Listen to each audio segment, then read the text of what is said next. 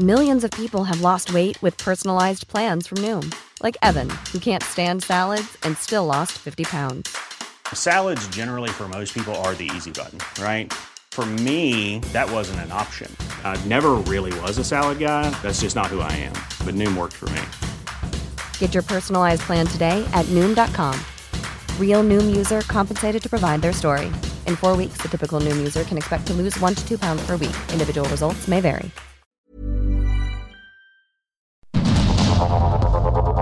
Heraldo Media Group presenta Sergio Sarmiento y Lupita Juárez. Información veraz y oportuna con un toque personal y humano. Por el Heraldo Radio, donde la H suena y ahora también se escucha.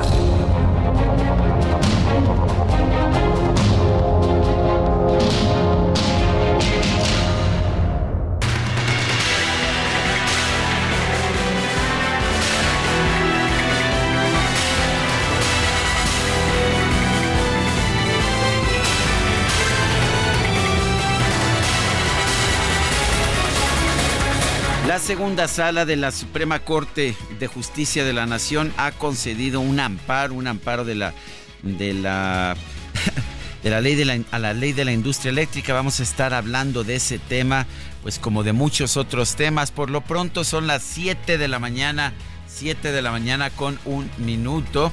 7 con 1, yo soy Sergio Sarmiento y quiero darle a usted la más cordial bienvenida a El Heraldo Radio. Lo invito a quedarse con nosotros.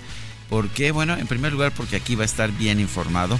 También porque pues podrá usted, podrá usted ver el lado amable de la noticia, escuchar el lado amable de la noticia. Nos gusta darle a ustedes el lado amable cuando la noticia lo permite. Y Guadalupe Juárez, ¿cómo estás? Muy, muy buenos días. Con el gusto de siempre. Muy requete buenos. De, ve, requete buenos, empezando un mes. Ojalá que sea bueno, muy requete bueno para todos. Ya alistándonos con los eh, tamales para mañana. Que estamos, ¿Sí? ¿Sí? estaba platicando con Robert Aguilar, con Roberto Aguilar, que ya ves que él sí le sabe a las finanzas. Ajá. Me dice, oye Lupita, los tamales están entre 20 y 30 pesos. Así, este, nos alcanzará. tamal? Nos al cada tamal. Ojalá fuera la docena 30 pesos, ¿no? Pero cada tamalito, híjole, ojalá que nos alcance. Y bueno, pues eh, amigos, ¿cómo andan? Muy buenos días, bienvenidos. Qué gusto empezar juntos una jornada más. Y bueno, la invitación para que se queden con nosotros y se informen bien esta mañana aquí en Sergio y Lupita. Bueno, pues vamos con un resumen de la información más importante de este jueves primero de febrero del 2024. Sí, se concede un amparo. Es la segunda sala de la Suprema Corte de Ju- Justicia la que concedió un amparo a seis empresas privadas. Este amparo declara inconstitucional la reforma a la ley de la industria eléctrica de marzo del 2021. Esta ley ordenaba dar despacho preferente a la energía generada por centrales de la Comisión Federal de Electricidad. Y bueno, pues ya se había discutido el tema en el Pleno. Eh, se votó a favor de declararla inconstitucional, pero no con la mayoría de ocho votos para poder eh, declarar esta inconstitucionalidad y por lo tanto pues regresó ahora a la segunda sala y la sala la declara inconstitucional. Y el resultado de la votación fue un empate a dos. Sin embargo, el ministro Alberto Pérez Dayán, presidente de la sala segunda, eh, rompió la paridad con su voto de calidad, tal como lo establece. Lo, así lo establece la ley, ¿eh? No crea que él dijo, ah, pues yo este, doy Mi mi voto vale y mi voto vale más, mi voto pesa más que todos. No, tal como lo establece el artículo 56 de la ley de amparo. Ministro presidente, le informo que hay dos votos en contra de la propuesta de las ministras Esquivel Moza y Batres Guadarrama y dos votos a favor del proyecto de los ministros Aguilar Morales y el suyo. Gracias, señora secretaria. Estándose entonces en el supuesto del artículo 56 de la Ley de Amparo, al haberse calificado de legal la excusa formulada por el señor ministro Lainez Potisek, se aprueba este proyecto con el voto de calidad de la presidencia. Lo que, lo que establece la ley de amparo, ese voto de calidad. Eh, la ministra Lenia Batres afirmó que se dio un albazo en la segunda sala de la Corte para declarar inconstitucionales distintas disposiciones de la ley de la industria eléctrica. Aseguró que el ministro Alberto Pérez Dayán resolvió indebidamente con un voto de calidad en contravención con la ley orgánica del Poder Judicial de la Federación. El presidente de la primera sala de la Corte, Jorge Mario Pardo Rebolledo, se declaró impedido para conocer la impugnación de la Fiscalía General de la República en contra del fallo de un tribunal que establece que Mario Aburto, asesino confeso de Luis Donaldo Colosio, debía recibir la condena por homicidio prevista en el Código Penal de Baja California, no en el Código Penal Federal. El alcalde de Monterrey, Luis Donaldo Colosio Riojas, criticó que el presidente López Obrador siga mencionando el homicidio de su padre en sus conferencias de prensa matutinas. Si no tuviera intención de hacer político el caso, entonces no tendría por qué estarlo mencionando en su mañana y simplemente permitir que la Fiscalía Especializada siga el curso de la investigación.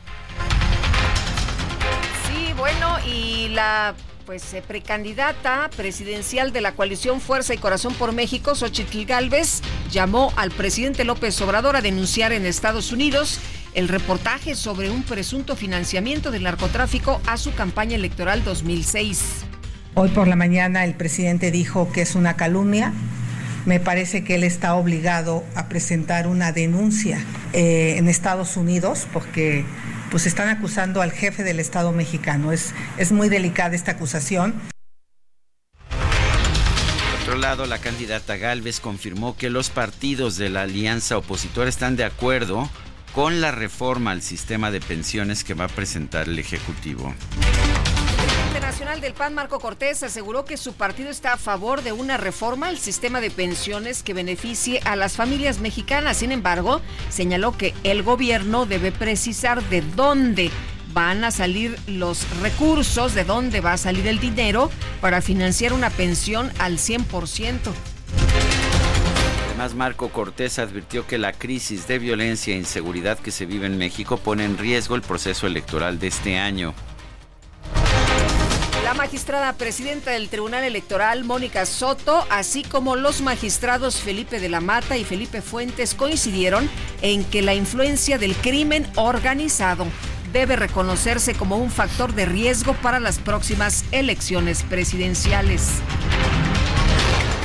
Por unanimidad, el Tribunal Electoral del Poder Judicial de la Federación ratificó la multa de 62.2 millones de pesos que impuso el INE a Morena por irregularidades contables en su proceso interno.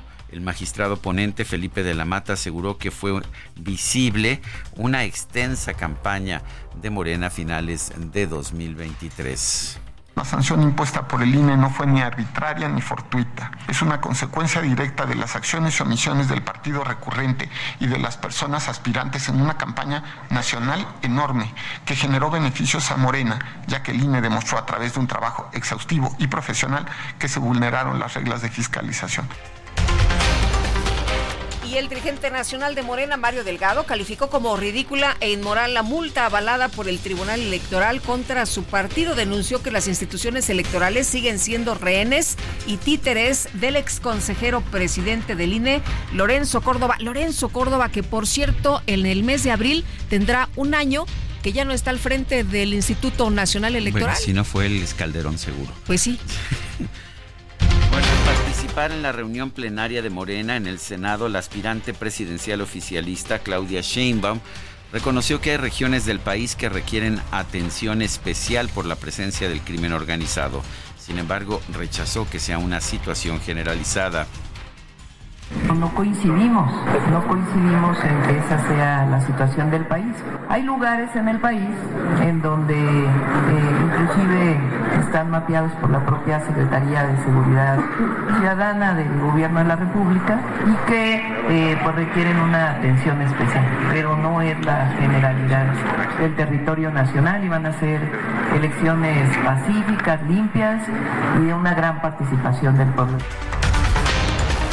senadores de Morena eligieron a Ricardo Monreal como nuevo coordinador del grupo parlamentario en sustitución de Eduardo Ramírez, quien ya solicitó licencia para asumir la candidatura de Morena al gobierno de Chiapas.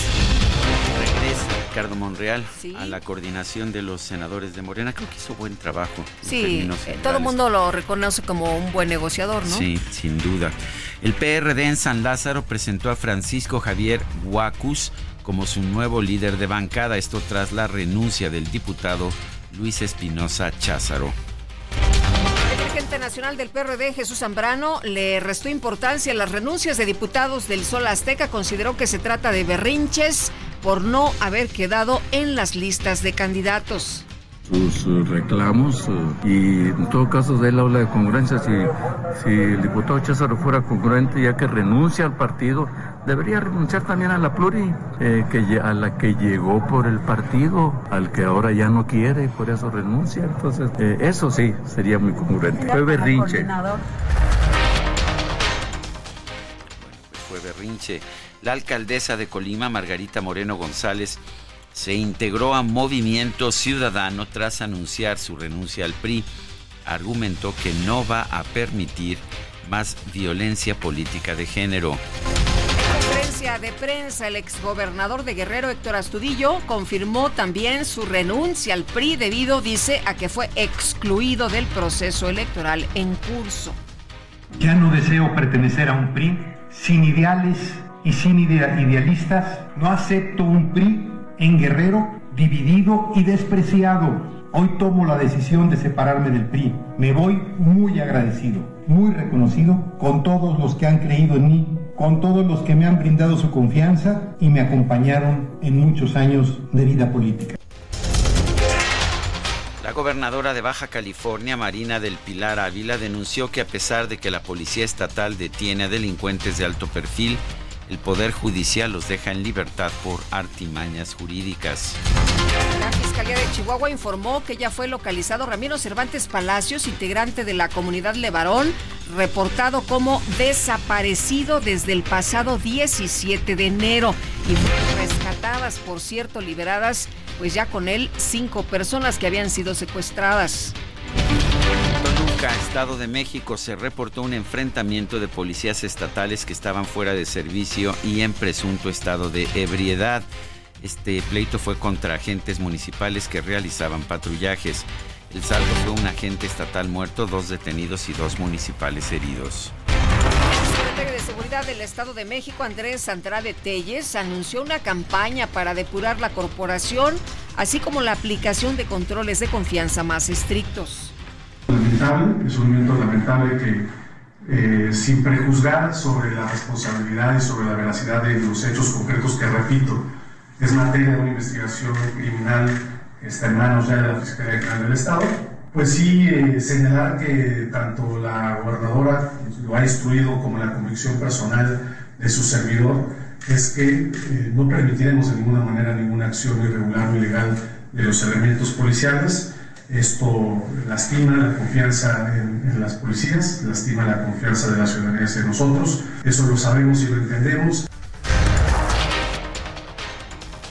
Integrantes de la Unión de Transportistas de Carga y de Turismo Conexos de la República Mexicana realizaron una protesta sobre la carretera México-Querétaro para exigir una solución ante la inseguridad, extorsiones y asesinatos que enfrenta este sector hay que recordar que han eh, programado dos fechas más, una para este 5 de febrero que es un eh, movimiento a nivel nacional precisamente para exigir mayor seguridad para el transporte. Activistas ambientales acusaron al director del Instituto Nacional de Antropología e Historia, Diego Prieto, de ser cómplice de la destrucción causada por el tren Maya al justificar la introducción de pilotes en cenotes, cuevas y ríos subterráneos. El presidente López Obrador recibió en Palacio Nacional al embajador de China en México, Shang Run, quien le entregó un regalo con motivo del Año del Dragón, que empieza el próximo 10 de febrero. Me da mucho gusto recibir al ciudadano embajador de la República Popular de China, señor Run, que está aquí con nosotros. Eh, ya hemos tenido la oportunidad de conversar. Como pueden ver, es una persona joven y yo agregaría muy inteligente y son muy buenas las relaciones que tenemos. La viceconsejera de Seguridad Nacional de los Estados Unidos, Jen Daskal, aseguró que han sido sustanciales las conversaciones con China para frenar el flujo de sustancias químicas utilizadas en la producción de fentanilo. Y en información deportiva, con un gol del brasileño Víctor Roque, el Barcelona derrotó por la mínima diferencia a los Asuna para mantenerse en puestos de la Champions League.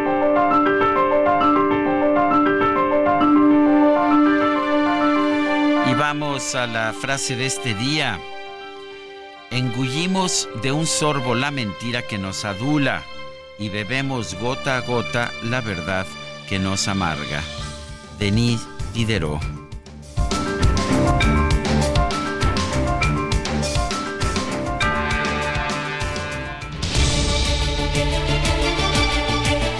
Las preguntas, sí, llega el momento de las preguntas. Ayer preguntaba en este espacio, ¿está usted de acuerdo en el apoyo del PRI a la reforma de pensiones de AMLO?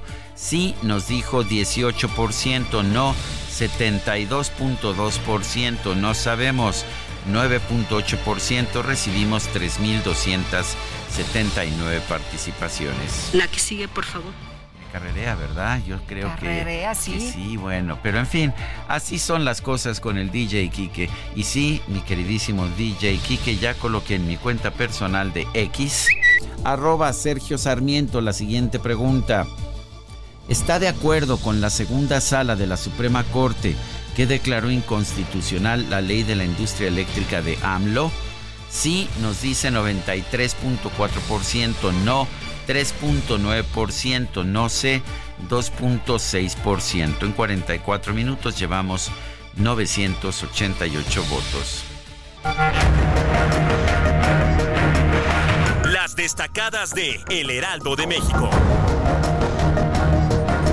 Pues inicia el mes del amor y la amistad y ya pues flota en el aire, ¿no? El amor, mi querida Itzel, ¿cómo estás? Muy buenos días. Muy buenos días, Lupita, Sergio, amigos. Feliz de arrancar por fin el mes de febrero, primero de febrero del 2024. Y no solo el amor y la amistad están en el aire, también en el aire el olor a tamalitos que ya comentábamos esta mañana. Sí para que no se hagan rosca, este, quien le salió el muñequito, mensaje para Angelina Negrete esta mañana, que le tocaron varios no uno, muñequitos. Sino varios, niñitos, Está bien comprometida, este. Quique le salió también, entonces él va a traer el atole. Ya nos vamos organizando quién va a traer eh, los desechables, porque mañana es el día, viernes 2 de febrero, que no se le olvide, vaya por sus tamalitos con tiempo, porque luego las filonas que se hacen, no, desde temprano, desde temprano está, está cañón. Y hoy, hoy primero de febrero, es día del ajolote y ya salió el tamal de ajolote, doble celebración.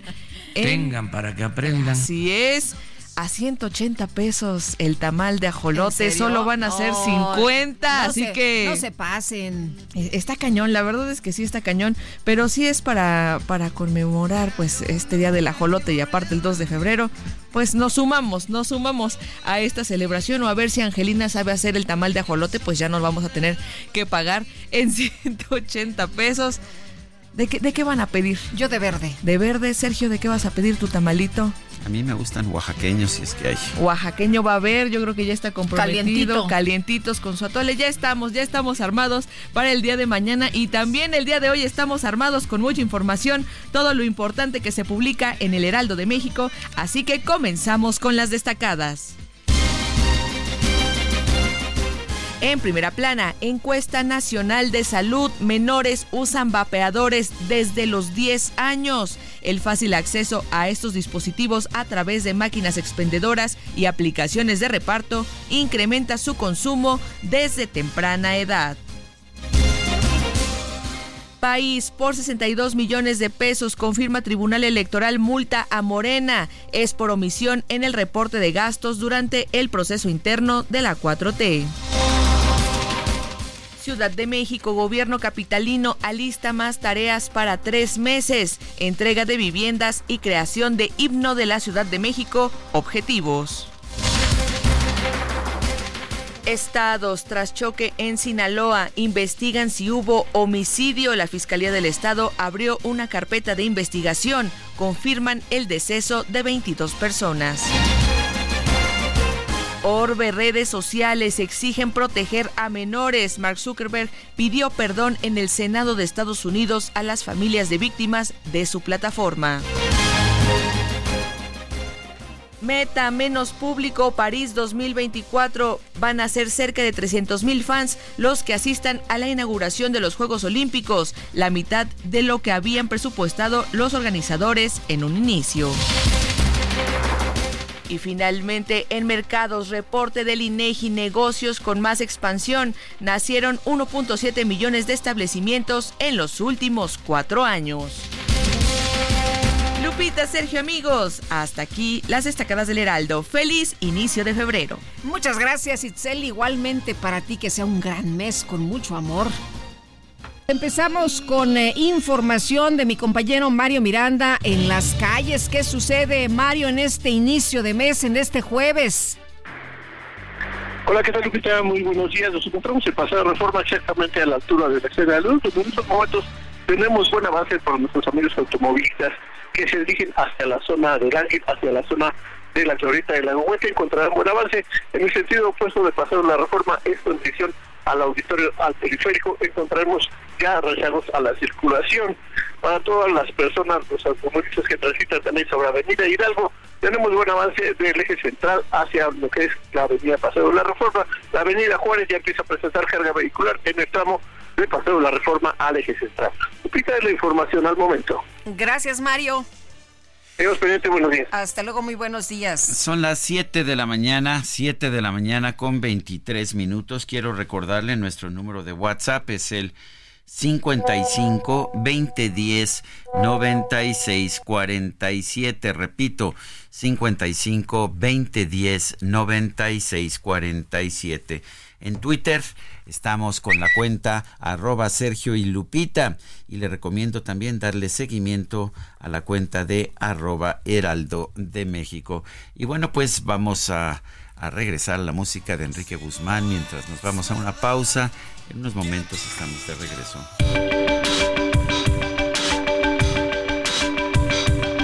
Sergio Sarmiento y Lupita Juárez quieren conocer tu opinión, tus comentarios o simplemente envía un saludo para ser más cálida esta mañana. Envía tus mensajes al WhatsApp 55 20 10 96 47.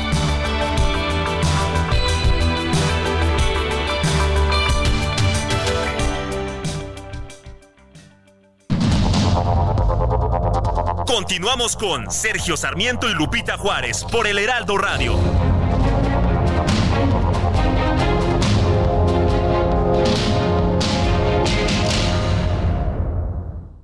Ya se acerca Expo Mueble Internacional. Acompáñanos del 14 al 17 de febrero e inspírate con su amplia variedad de muebles de estilo residencial, de oficina, para hotelería, colchones, decoración, mobiliario infantil en más de 500 empresas expositoras. Más información en www.expomuebleinternacional.com.mx. Eh, fíjate que nos dice Francisco 1955, feliz inicio de mes, es, eh, dice don Sergio y doña Lupita, desde luego que a todos nos gustaría una buena pensión, pero a ver, a ver, ahí les va una pregunta, ¿de dónde saldrán los dineros para los pensionados? Dentro de unos años se pensionarán a los 68 o los 70 años para que alcance dice él, pues de dónde, a ver que nos expliquen cómo le van a hacer, de dónde va a salir la lana. Un fuerte abrazo. Gracias, Francisco.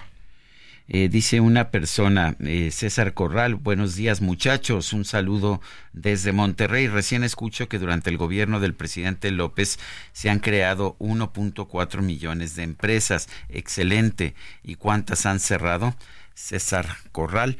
Eh, en términos generales se han creado más de las que se han cerrado, pero sí el número no ha sido no ha sido muy grande. Hay una gran mortandad en las empresas. La información eh, la dio a conocer ayer el la dio a conocer ayer el INEGI. Tan pronto eh, como estamos teniendo problemas con el Internet, tan pronto como lo recuperemos, eh, le busco la información. Nos dice Rodolfo Contreras desde Querétaro, productivo jueves, el Poder Judicial, la última defensa que tenemos para detener los desastres de la cuarta trituración. Rodolfo, gracias por compartir tus opiniones y puntos de vista con nosotros esta mañana. Bueno, y la Suprema Corte de Justicia de la Nación precisamente concedió el primer amparo contra la ley de la industria eléctrica. Pablo Zárate, Senior Managing Director de FTI Consulting, está en la línea telefónica. Pablo, gracias por conversar con nosotros. En primer lugar, ¿qué significa esta decisión de la Suprema Corte?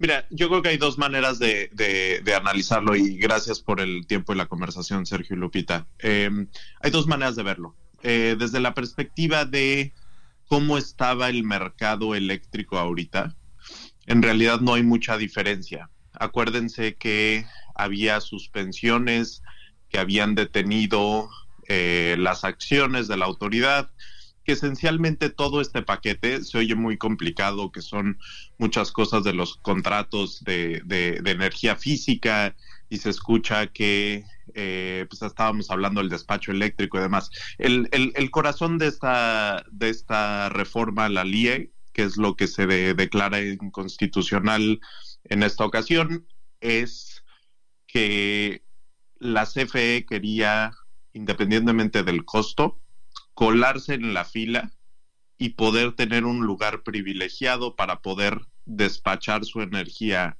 hasta que estuviera satisfecha y después dejar a los otros competir en el mercado. Eso lo ven los distintos eh, ministros y en una votación que acabó siendo 3 a 2, em, dicen eso es, eso es claramente inconstitucional. Entonces, no pasa mucho desde la perspectiva de la operación del mercado eléctrico hoy, pero sí podemos hablar de una decisión importantísima. Acuérdense que este es un tema que el presidente había politizado muchísimo, que inclusive se había ido un par de veces al Congreso, primero como reforma a la ley, después como un intento de reforma constitucional que falló. Y creo que lo que tenemos hoy es una confirmación de que los contrapesos en México sí existen, que nos podemos eh, tardar eh, los tiempos de las instituciones, pero eventualmente la constitución sí importa, lo que dice la constitución sí importa y no importa si es una mayoría en el Congreso la que quiere imponer algo que sea inconstitucional, eventualmente va a llegar a la Corte Suprema y eventualmente se va a venir abajo. Entonces me parece que es una muy buena noticia. Eh, Pablo, eh, cuéntanos, ¿no puede operar una empresa privilegiando eh, o de manera privilegiada frente a las demás? Bueno, es que hay, eh, hay de privilegios a, privilegios aquí y, vale calificar los privilegios que quería obtener la CFE. La CFE quería tener privilegios indebidos en cualquier tipo de mercado. Lo que la CFE decía es, yo no tengo que demostrar que estoy ofreciendo una solución más barata yo lo que tengo que hacer es charolear con que soy la Comisión Federal de Electricidad y entonces yo me puedo eh, saltar todos los espacios de la fila. Y si hay alguien que ofrece la energía a la mitad de precio y más limpia que yo, no importa, entro yo antes. Eh, yo puedo prender mi planta si quiero de combustóleo, si quiero de carbón, si quiero de diésel, la, la, la echo andar a todo y ya cuando esa planta no me dé para más, pues entonces sí meto a los privados que quizás están ofreciendo energías eh, limpias y las están ofreciendo a la mitad de costo. Entonces, eso es lo que no se puede hacer en el mercado eléctrico. Creo que es algo eh, que independientemente de la, de, la, de la especialización técnica que tenga alguno, todos podemos entender y todos podemos decir, bueno, pues esto es una, es una decisión que no solamente tiene que ver con la constitución, sino con el sentido común. Si nosotros le damos privilegios indebidos a una compañía que no está invirtiendo en energías limpias, que tiene costos muy altos y demás, pues lo que va a pasar es que vamos a tener un mercado que en general va a ser mucho más caro y eso pues, lo vamos a tener que pagar los mexicanos, con las tarifas o con subsidios. El, eh, eh, Pablo, el, ¿qué, ¿sirve de algo la decisión de la Suprema Corte cuando vemos que los reguladores simple y sencillamente están actuando para favorecer a la Comisión Federal de Electricidad? Yo creo que la yo creo que la claridad, Sergio, después de que hubo tanta desinformación y después de que hubo tanto ruido en torno a estos procesos, es bien importante. Acuérdate, por ejemplo, que en algún momento el propio gobierno había promovido la noción a partir de una votación barroca que hubo eh, con una acción de inconstitucionalidad que se promovió. El gobierno decía, la Suprema Corte de Justicia de la Nación ya declaró que es constitucional la reforma a la LIE Hoy lo que tenemos es una confirmación en blanco y negro de que eso no fue verdad. Y no solo no fue verdad, sino que tan no fue verdad que ya tenemos una decisión que confirma la inconstitucionalidad de estas medidas. Entonces, a mí me parece que tener esas cosas en blanco y negro, sin estridencias y con el lenguaje técnico de la Corte, es muy importante. Sí me preocupa que podamos entrar en un proceso donde se vuelva a politizar este tema y donde el gobierno insista, que en esta ocasión yo creo que sería como la sexta o séptima vez que intenta tomar este tipo de medidas, sea por la vía ejecutiva o por la vía legislativa, que el gobierno trate de imponer de nuevo alguna medida eh, pues, yéndose ahí por los recovecos. Pero por eso es tan importante la claridad y por eso es tan importante vincular esto no solo a el lenguaje técnico de la Constitución, sino al espíritu de lo que querían hacer. Es que el presidente declaró que quería imponer medidas que no son competitivas. No es una interpretación de los peritos y de los especialistas técnicos. El presidente de la República lo estaba diciendo con todas sus letras. Y eso en México, con esta constitución, no se puede. Oye, Pablo, eh, no sé qué, qué eh, vaya a decir hoy el, presidente en la mañanera, pero seguramente se va a referir del tema. Y tú hablabas de, pues, el tema de la politización. Eh, ya la propia ministra Lenia Batres habló de un albazo, ¿no? criticó la votación y también el presidente ha señalado que los ministros están en contra del pueblo. Pues a mí me parece que eso ya, ya raya en digamos, hay, hay un, hay un límite a la politización que para los mexicanos debería de ser nuestra constitución. Y si las cosas están tan claras y la decisión ya ocurrió, eh, yo creo que los mexicanos que nos importe el, el, estado de salud de la democracia, el estado de salud de el estado de derecho en nuestro país, pues sí tenemos que en algún momento eh, ver esto como una decisión final y, abocarnos a lo que sigue. Fíjate, yo, yo donde tengo, yo donde tengo esperanzas aquí es que las distintas campañas han manifestado eh, pues un deseo de invertir en el sector eléctrico de manera muy importante y las distintas campañas hablan ahora sí con mucha claridad de la importancia de impulsar la sustentabilidad, las energías limpias y demás, cosa que no pasó al principio con este presidente. Entonces, mi, mi esperanza es que este nuevo clima, donde llegan nuevos actores, independientemente de su filiación política, nos lleve a pensar más en los mecanismos para generar la inversión y el desarrollo que necesitamos, que son cantidades absolutamente exorbitantes de inversión que necesitamos para llegar a las metas de, generación limpia que tiene el país. Eh, ¿Qué pasa si la Comisión Reguladora de Energía y el SENACE no, no obedecen y siguen, siguen favoreciendo a la Comisión Federal de Electricidad en sus decisiones? Bueno, pues estaríamos hablando, de, suena, suena complicado porque son autoridades y demás, pero en, en un lenguaje muy llano estaríamos hablando de desacatos judiciales que tienen eh, pues, criterios de responsabilidades individuales para los funcionarios. Yo la verdad, Sergio, creo que... Eh, ojalá que no lleguemos ahí, que digamos de todas las decisiones judiciales que uno puede pensar que, en algún momento se pueden desobedecer, desobedecer una en un tema tan político, con un, con un criterio de la Corte tan claro, pues me, me, me, hablaría de muchos factores de preocupación. Imagínate que un gobierno esté en una actitud de, de rebeldía abierta ante una decisión tan nítida de la Corte. Estaríamos hablando de otro tipo de problema. Pues Pablo Zárate, Senior Managing Director de FTI Consulting, gracias por haber conversado con nosotros esta mañana. Gracias a ustedes. Buenos días. Hasta luego. Muy buenos días, Pablo. Es una decisión importante. Vimos que hubo dimes y diretes eh, para empezar a...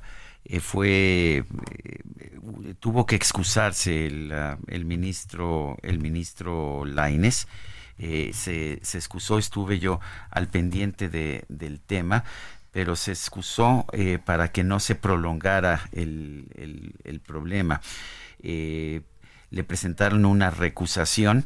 Si él hubiera peleado en contra de esta recusación que, presentó la Secretaría de Energía, entonces eh, se habría aplazado, de hecho, la decisión.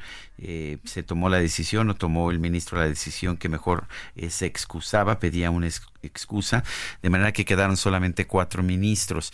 Las dos ministras ah, pro gobierno, Lenia Batres y Yasmín Esquivel, eh, votaron en contra, votaron a favor Alberto Pérez Dayán y Luis, eh, Luis María Aguilar. Eh, y por supuesto la decisión se tomó por el voto de calidad de Pérez Dayán bajo la protesta en particular de Lenia Batres. Pero en fin, fue una pues un día bastante complicado allá en la segunda sala de la Suprema Corte de Justicia pero la decisión está tomada desde un punto de vista legal. Este es el primero de los amparos pero eh, claramente establece que sí se ha decretado la inconstitucionalidad de la ley de la industria eléctrica. Bueno, y la Sala Superior del Tribunal Electoral del Poder Judicial de la Federación confirmó por unanimidad la multa impuesta a Morena que fue de 62 millones de pesos debido a que omitieron reportar gastos, fíjese, omitieron reportar gastos por 43 millones de pesos en la contienda para definir a la coordinadora de defensa de la Cuarta Transformación. Juan Ortiz, director de Lupa Legislativa. ¿Cómo estás? Muy buenos días.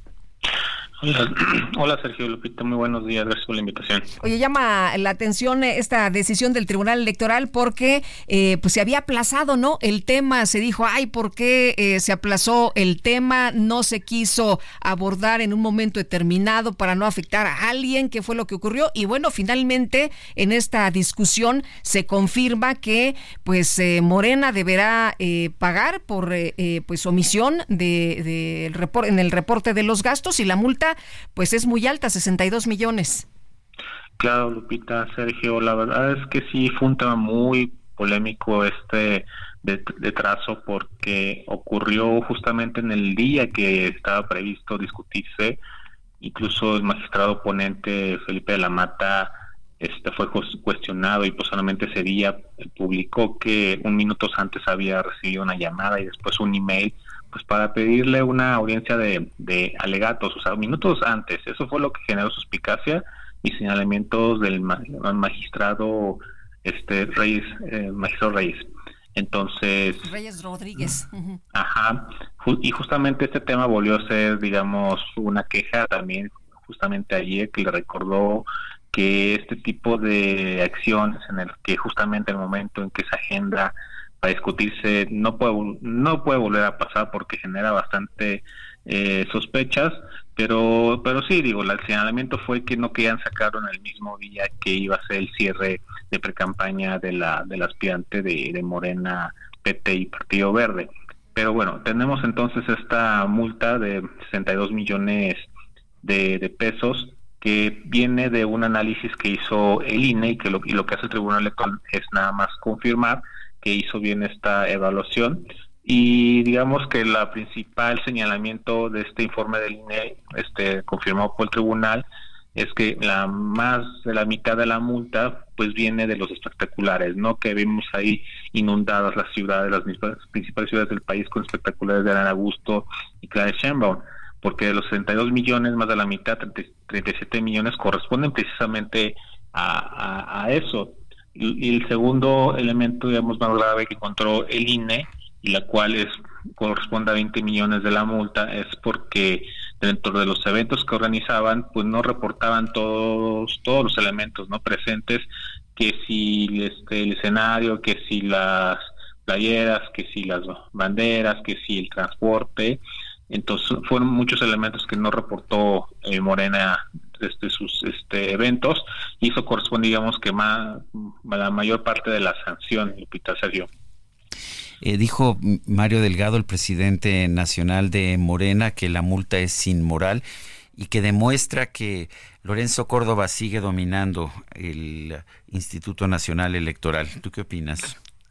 Mira, la verdad es que está en, su papel, pero todos sabemos lo que ocurrió en el Tribunal Electoral, este conflicto en el cual el magistrado Reyes pues fue este, depuesto, que haya sido voluntario y se generó dos bloques al interior.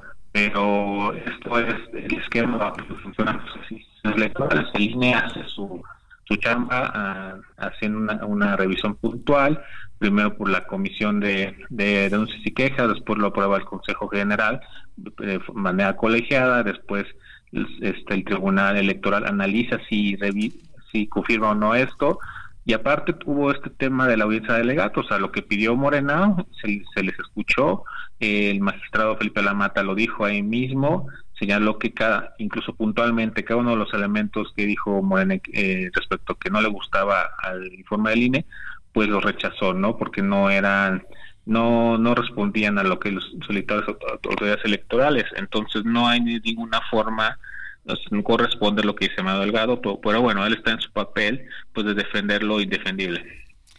Eh, oye Juan, entonces, eh, pues eh, ahí la, lo, que se discutió fue en, en, realidad lo que se omitió, ¿no? Las irregularidades, si hubo irregularidades en los ingresos, en los gastos eh, pues eh, durante el proceso interno de, Morena y, esto es lo que se está señalando, ¿no? O sea, no, no se está metiendo con algo más, sino que se está revisando qué fue lo que ocurrió, donde tuvieron errores y pues eh, se analiza tanto en el INE como en el Tribunal Electoral y esto por esto es la multa, por por esto pues es este esta multa impuesta a Morena de 62 millones de pesos.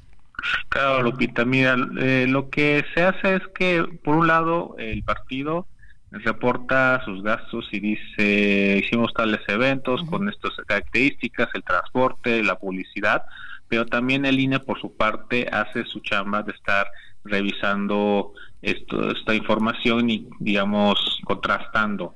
Aquí lo que pasó es de que Morena, el Partido Verde y PT, reportaron 27 millones de pesos en gastos pero en la revisión puntual que hizo el INE dijo, fíjate que no son 27, son 59 y en total pues gastaron realmente 87 millones, por lo cual pues esto lo que le, informa eh, el INE y, entonces es este confirmado, yo también vuelto a analizar por el Tribunal Electoral y te dice sí, sí es verdad, el INE sí dice esto, lo está comprobando, aquí están las evidencias, el, el partido uh, presentó alegatos, no, no fueron suficientes, entonces se confirma lo de la lo de la multa, Lupita.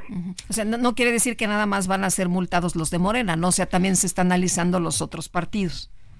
Sí, así es, Diego, por Manuel Velasco y Fernández Noroña, porque fue un proceso en el que se incluyeron estos tres partidos. Bueno, pues Juan Ortiz, muchas gracias por platicar con nosotros como siempre. Muy buenos días. Gracias, muy buen día. Hasta luego. Bueno, pues ahí está. Es una multa de 62 millones de pesos. Claro que pues el, el dinero finalmente sale de los contribuyentes. Los, los partidos obtienen el dinero de los contribuyentes y pues pagan sus multas de los contribuyentes. De manera que, pues, ¿qué le puedo decir? Finalmente el sistema, mientras sigamos nosotros manteniendo a los partidos, el sistema sigue siendo injusto para los ciudadanos. Dice Mario Mario Delgado en su cuenta de Twitter, lo dijo ayer, la multa a Partido Morena que avala hoy el Tribunal Electoral es ridícula.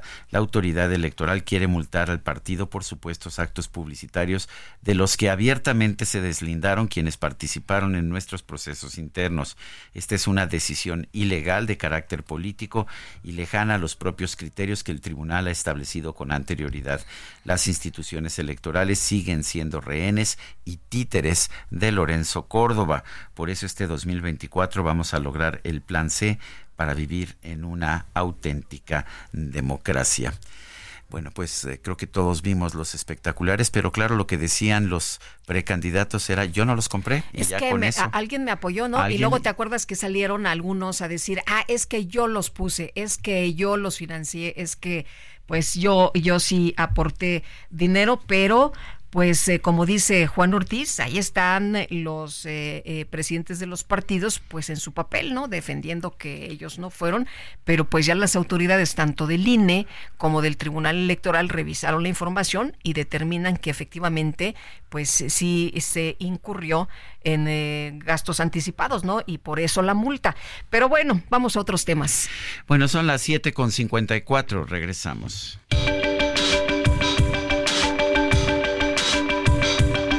Sergio Sarmiento y Lupita Juárez quieren conocer tu opinión, tus comentarios o simplemente envía un saludo para hacer más cálida esta mañana.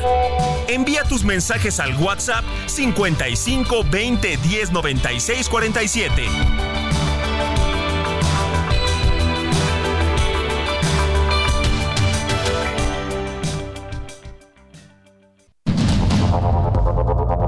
Continuamos con Sergio Sarmiento y Lupita Juárez por el Heraldo Radio.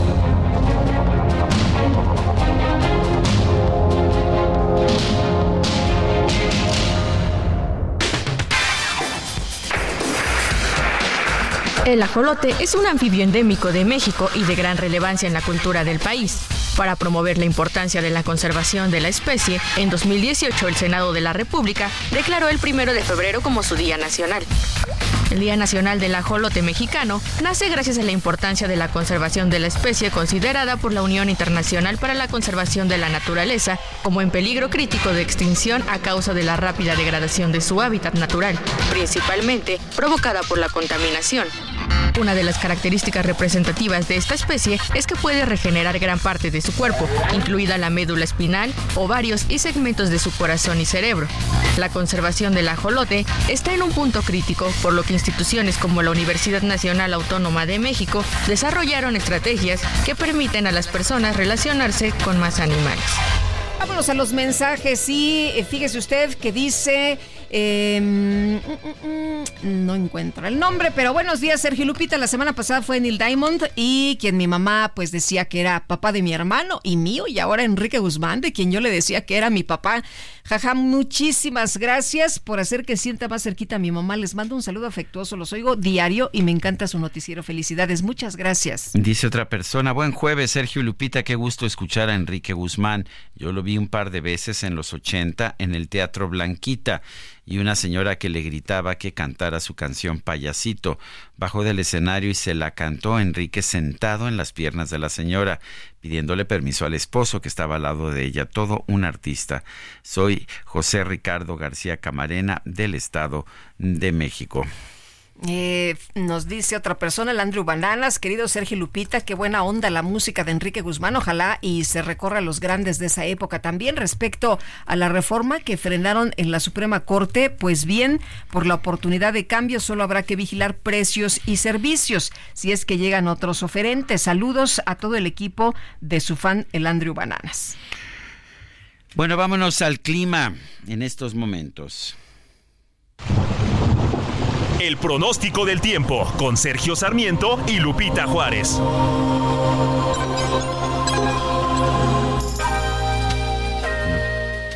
Bueno, pues aquí estamos platicando sobre los viejos tiempos. No sé si prendieron el micrófono. No, no. No soy yo, ¿verdad? No soy yo. Bueno. Al rato les contamos de todas formas. Tampoco es así como que algo secreto. No, para nada. Estábamos contando dónde había visto Guadalupe Juárez a Enrique Guzmán. Pero por lo pronto vámonos con Patricia López, meteoróloga del Servicio Meteorológico Nacional de la Conagua. Y bueno, pues ella nos tiene toda la información del clima. Patricia, adelante, buen día. Hola, ¿qué tal? Buenos días, Sergio Lupita. Es un gusto saludarlos a ustedes, a todos los que nos escuchan esta mañana. Les comento que tenemos una vaguada polar, la cual se extenderá sobre el noreste, centro y sur de la República Mexicana. Esta va a interactuar con el ingreso de humedad eh, provocado por las corrientes en chorro polar y subtropical, lo que ocasionará lluvias y chubascos, esto en los estados del noreste, oriente, centro, en el occidente y sur del territorio nacional. También existe la probabilidad de caída de nieve o agua-nieve, esto sobre cimas eh, superiores a los 4.200 metros eh, sobre estados del occidente, centro y oriente del país. Eh, por otra parte, les comento que durante la tarde se espera que un nuevo frente frío, este sería el número 32, se aproximará al noroeste de México. Este también va a estar asociado con una vaguada polar y con el paso de la corriente en chorro polar. Esto dará origen a lo que es la quinta tormenta invernal de la temporada, por lo que se están pronosticando chubascos y lluvias fuertes, esto en el noroeste y norte del país, con lluvias puntuales muy fuertes que podrían generar encharcamientos e inundaciones para el estado de Baja California. Asimismo, descenderán las temperaturas y también se espera la posible caída de nieve o agua nieve sobre zonas montañosas de este estado. Eh, condiciones que se extenderán, también se espera que durante la madrugada del viernes hacia Sonora, Chihuahua, Durango, Sinaloa y también para Zacatecas. Y bueno, también les comento que se están eh, pronosticando vientos con rachas de 70 a 90 kilómetros por hora sobre los estados de la península de Baja California, Sonora, Chihuahua y Durango. Sergio Lupita, aquí en la Ciudad de México, se están eh, pronosticando algunas lluvias eh, aisladas en cuanto a la condición del cielo, medio nublado a nublado durante el día y las temperaturas máximas estarán entre los 20 a los 22 grados Celsius. Este es el reporte desde el Servicio Meteorológico Nacional. Regreso con ustedes. Pues muchas gracias Patricia López por tu información. Pues nada, hasta luego. Hasta luego Patricia y vámonos ahora con el Químico Guerra. El Químico Guerra con Sergio Sarmiento y Lupita Juárez. ¿De qué nos platicas esta mañana? Buenos días, Químico. Lupita, Sergio, sí hay otras noticias y noticias muy positivas. Fíjense que entre la comunidad médica eh, se está hablando de la pandemia persistente, la pandemia que ahí está siempre, y es ya de lo, algo que ya he hablado con ustedes, que son eh, las bacterias resistentes a los antibióticos las enfermedades resistentes a los antibióticos. Aunque se cuente con un diagnóstico oportuno, acertado, aunque se tengan todos los medicamentos en el hospital, todos los instrumentos, hay bacterias que ya han desarrollado resistencia a los antibióticos y esto es un verdadero dolor de cabeza para la comunidad médica. Pues fíjense que el ser humano eh, eh, va encontrando siempre ¿no? soluciones a sus problemas se trata ahora de ingenierar, o sea, hacer ingeniería en los virus para matar patógenos mortales. En un estudio publicado el día de ayer, eso es nuevecito, Sergio Lupita, por investigadores de la Universidad Northwestern en los Estados Unidos, se reporta el éxito de ingenierar virus para infectar selectivamente bacterias patógenas resistentes a los antibióticos. En este estudio, los investigadores de Northwestern, liderados por la doctora Erika Hartman, directora del Centro para la Biología Sintética, Fíjense, hay un centro ya para la biología sintética. Estos son avances importantísimos. Modificaron el ADN de un bacteriófago, que es un tipo de virus que infecta y se reproduce dentro de una bacteria. Después introdujeron este ADN dentro de Pseudomonas aureoginosa, que es una bacteria mortal. Se infecta uno con eso, Sergio Lupita, y pues los pronósticos son bastante, bastante malos, porque es altamente resistente a los antibióticos. No hay cómo combatirla. Una vez dentro de la bacteria, el ADN traspasó los mecanismos de defensa del patógeno para recombinarse en viriones, o sea, van entrando los eh, segmentos de ADN, ¿verdad? Y luego adentro de la célula de la bacteria se recombinan y hacen viriones, o sea, pequeños virus que van a penetrar los organelos dentro de la bacteria matándola. Este trabajo experimental, Sergio Lupita, representa un paso crítico hacia virus diseñados a la medida, como las nuevas terapias para matar bacterias resistentes a los antibióticos. Esta pandemia silenciosa que ahí está, que ya no es tan silenciosa y que es verdaderamente muy, muy preocupante, pues ya estamos encontrando y estamos anteponiéndonos eh, los seres humanos a través de la investigación científica con apoyo por parte de las instituciones nacionales a este tipo de investigación y proporcionar así luz, esperanza para problemas que parecían eh, con poca solución, insolubles, Sergio Lupita. Y bueno, vemos aquí con alegría cómo estamos avanzando los seres humanos hacia una vida más larga, una vida más sana y sobre todo basados en la razón, Sergio Lupita. Muy bien, pues Químico, como siempre, muchas gracias por traernos estos temas. Muy buenos días. Buenos días, Lupita. Buenos días, Sergio. Bueno, pues son las, uh, las 8 de la mañana con 10 minutos. Eh, 8 con 10 y vamos a, vamos a otros temas. Se prevén calores intensos y una, una menor, un menor nivel de lluvias. Eh, esto en este 2024, según el director del Instituto de Ciencias de la Atmósfera y Cambio Climático de la UNAM, Jorge Zavala. Eh, se espera una temporada muy seca y a propósito, pues las presas en todo el país están a niveles muy bajos y lo mismo está ocurriendo con el sistema Kutsamala. Eh, se está esperando una temporada seca muy complicada con condiciones favorables para los incendios. Tenemos que estar atentos a las posibilidades de desarrollo de ondas eh, de calor. Y bueno, pues eso es lo que estamos viendo. De hecho, según Conagua, más del 60% del territorio nacional está sufriendo en estos momentos condiciones de sequía. Eh, la tasa de crecimiento eh, territorial eh, por fuentes emisoras de contaminación, eh, pues está, está también generando problemas, eh, ya que está superando el crecimiento de la población, se están urbanizando, se están urbanizando las áreas verdes.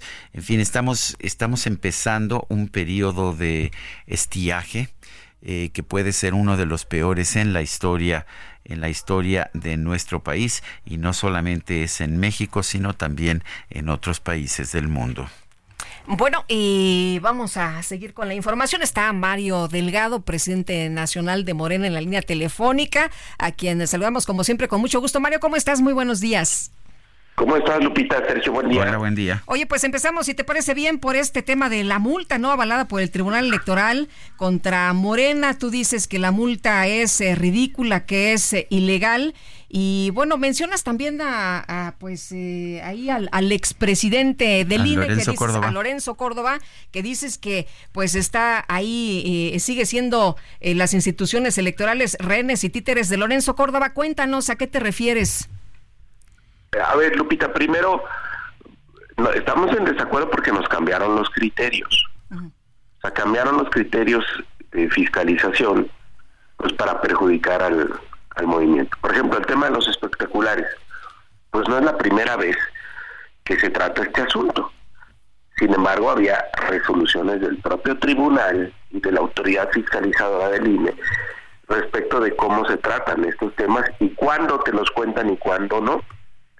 Entonces nosotros seguimos puntualmente lo que nos dijo la autoridad.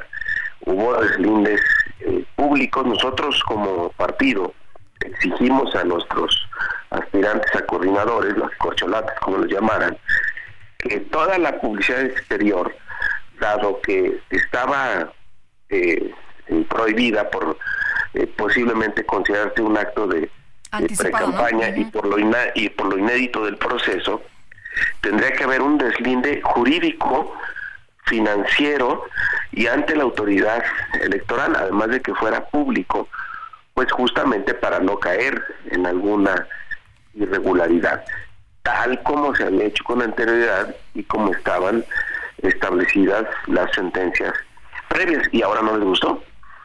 Ahora lo cambiaron y la mayor parte de la multa es y la otra, lo que hemos denunciado en las áreas de fiscalización del INE, pues todavía sigue operando la camarilla de Lorenzo Córdoba, que en el último tramo de su eh, gestión al frente del INE, pues hubo esta persecución disfrazada de fiscalización en contra de nuestro partido, siguiendo este mismo patrón, cambiando las reglas de fiscalización. Imagínate que en diciembre del 2022 cambiaron las reglas de cómo deberían reportarse y de fiscalización ejercicios concluidos, como el del 2021 2021, para en el 22, en diciembre, poner nuevas multas a Morena sobre ejercicios donde pues ya no teníamos ninguna posibilidad de hacer eh, correcciones.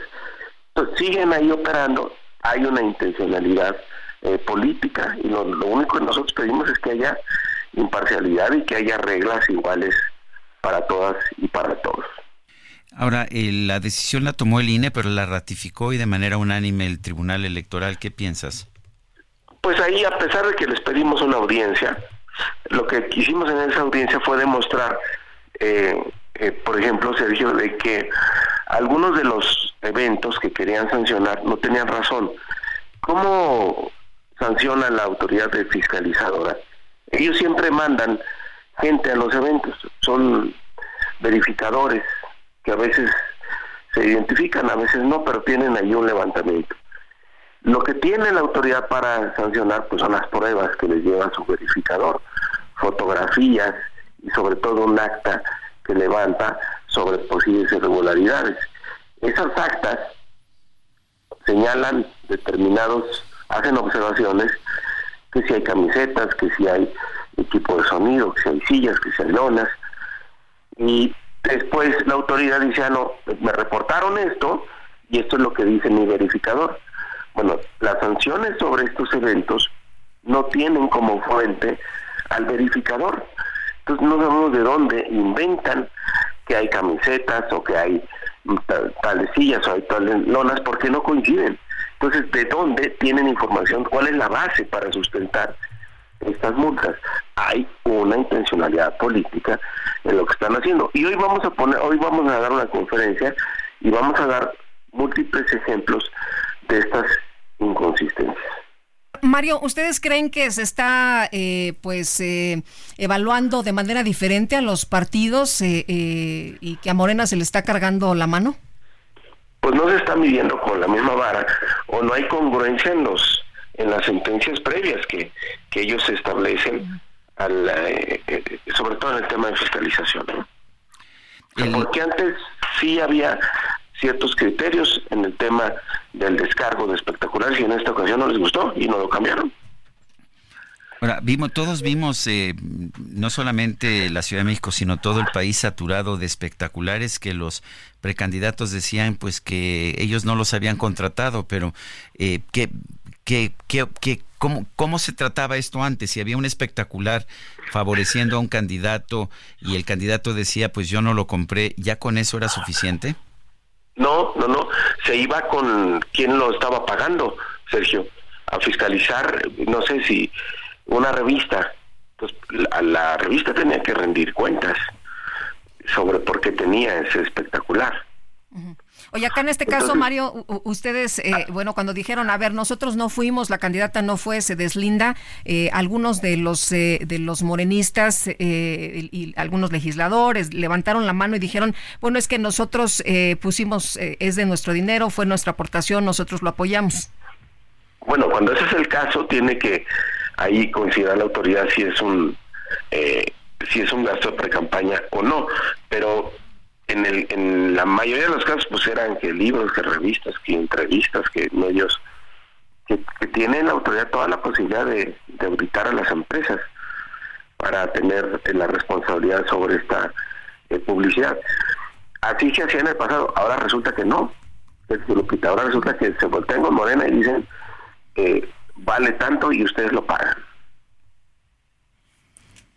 Bueno, pues yo quiero agradecerte, Mario Delgado, dirigente nacional de Morena, el haber conversado con nosotros esta mañana. Gracias a ustedes por la oportunidad. Oye, ¿a qué hora es la conferencia? A la una. A la una. Una y media, una cosa así. Sí. para estar atentos. Muy bien, muchas gracias. Muchas gracias. Hasta luego. Hasta luego. Bueno, pues uh, de lo que no me cabe duda es de que el país estaba saturado de, de espectaculares. Eh, yo no sé si las cuentas se hicieron bien o se hicieron mal, pero pues por todos lados vimos estos espectaculares. Eh, sí, vas a, cualquier parte de la República, Sergio, y, te los encontrabas. Algunos supuestamente de entrevistas de revistas, sí. Hace dos años en diciembre, los espectaculares, que te los encontrabas, ¿dónde quieres? ¿Hasta qué parte de la República?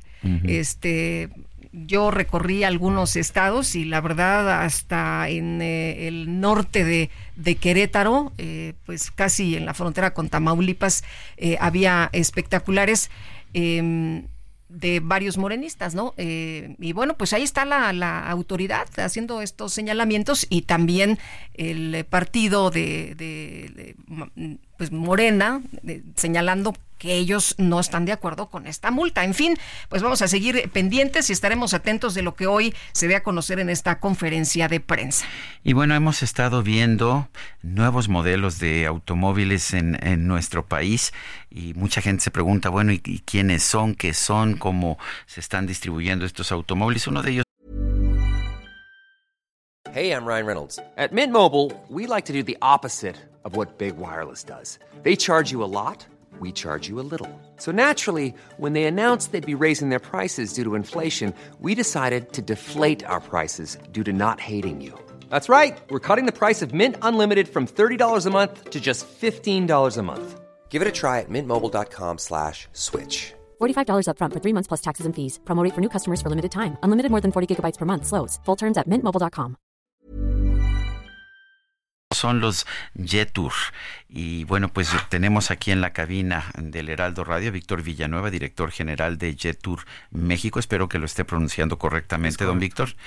Bueno, cuéntenos de Jetur. ¿Qué, qué, qué, qué tipo de vehículos son? ¿Qué vehículos son? ¿Cuánto tiempo llevan operando en México? Estamos nosotros en México a partir de marzo del año pasado traemos ahorita, nos enfocamos básicamente a, SUVs, que son camionetas utilitarias, ¿sí? sí. Entonces, este, ahorita tenemos tres modelos, que es la, la X70, la X70 Plus y la Dashing, que es un lanzamiento reciente. Este año vamos a lanzar otros dos productos, tres productos nuevos, este, este, para finales de este cuarto y para el segundo semestre del año. O sea que 2024 tiene una buena proyección. Así es, así es.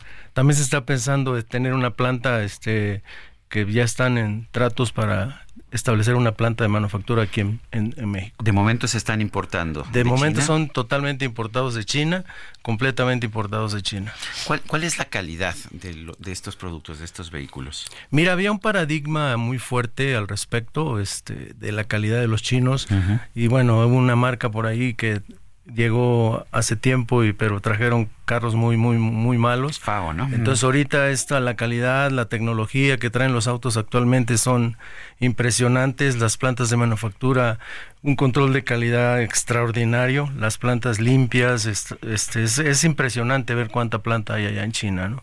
Y entonces ahorita ya estamos llegando a México con productos totalmente innovadores con alta tecnología. la Dashin ustedes la ven y es, una camioneta que se maneja como si estuvieras manejando tu, tu iPhone o tu iPad, ¿no? Eh, ¿cómo, ¿Cómo andan de ventas? ¿A la gente le está gustando este tipo de productos? Eh, ¿Cómo les fue el año pasado y qué es lo que esperan para este año? Bueno, es, el año pasado eh, tuvimos ventas, este, no logramos el objetivo que esperábamos por cuestiones ahí de, pues de, de logística básicamente, ¿no? Pero sí se vendió bien, el producto ha sido muy bien aceptado, la gente le gusta, en las redes sociales los comentarios son extraordinarios, hablan muy bien de la marca, hablan muy bien del servicio, ese es otro tema, otro factor clave de éxito de la marca, la posventa. Y bueno, este año esperamos vender, bueno, tenemos ya 30 distribuidores en, en México, en los principales mercados de, de México, donde, donde hay potencial de la marca porque nosotros, como les decía anteriormente, estamos enfocados básicamente a las SUVs, ¿no? Y este año estamos pensando vender 12 mil, mínimo 12 mil unidades. Este año, ¿contra cuántas que vendieron en 23? En 23 vendimos 1.600. O sea que apenas están entrando. Estamos entrando oficialmente a ventas porque todo el proyecto lo empezamos a partir de marzo, pero en ventas, desarrollar la red de distribución, todo eso nos llevó un tiempo y este y iniciamos oficialmente a partir de octubre. ¿Y, cómo andan, por ejemplo, con el tema de las refacciones? Tenemos nuestro almacén de refacciones eh, en Querétaro. Ahorita ya tenemos el del producto que vamos a traer, que lo vamos a lanzar en mayo. Este, ya tenemos listas las refacciones en el almacén, entonces el producto que van a lanzar en mayo es esta nueva camioneta. Es una, se llama T2. Ah, T2 es no, no es de las que nos había mencionado. No, no, esas no, esas ya, las, las partes ya están aquí. De hecho, también tenemos ya las refacciones para la T2. Entonces, este, previendo todo Porque mucha gente sufre eso con los autos importados, que no hay refacciones. Dice mm. que tiene, eh, tienen inventario aquí de refacciones. Tenemos un inventario suficiente para abastecer las necesidades de 30 distribuidores y este año pensamos terminar con 55. Oye, ¿son, ¿son caros sus autos? ¿Sus eh, camionetas? Pues sí, pues no, bueno, no son caros, yo diría que están al precio justo para el segmento donde están compitiendo, la calidad que traen, el equipamiento y todo eso, eso, eso ¿Nos puede decir precios o no? Eh, este? Sí, este, la, la, ¿cómo se llama? La X70 está en 500, 504, 504, 900, la, la X70 Plus que ya muy equipada y está arriba de 600 y la Dashing está casi en 700. Muy bien. Bueno, pues yo quiero agradecerle, don Víctor, Víctor Villanueva, director general de Jetur México, esta conversación y pues suerte. Muchas gracias, gracias a ustedes por aquí recibirnos. Gracias, gracias, muy amable. A ver cuándo vamos a hacer una pruebita, ¿no? cuando guste, cuando guste. Muy bien, vamos a una pausa y regresamos.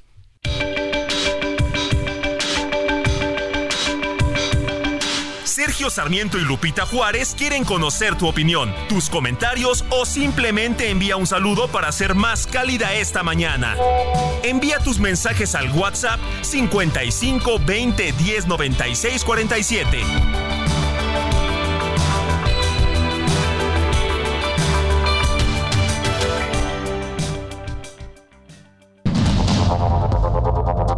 Continuamos con Sergio Sarmiento y Lupita Juárez por el Heraldo Radio.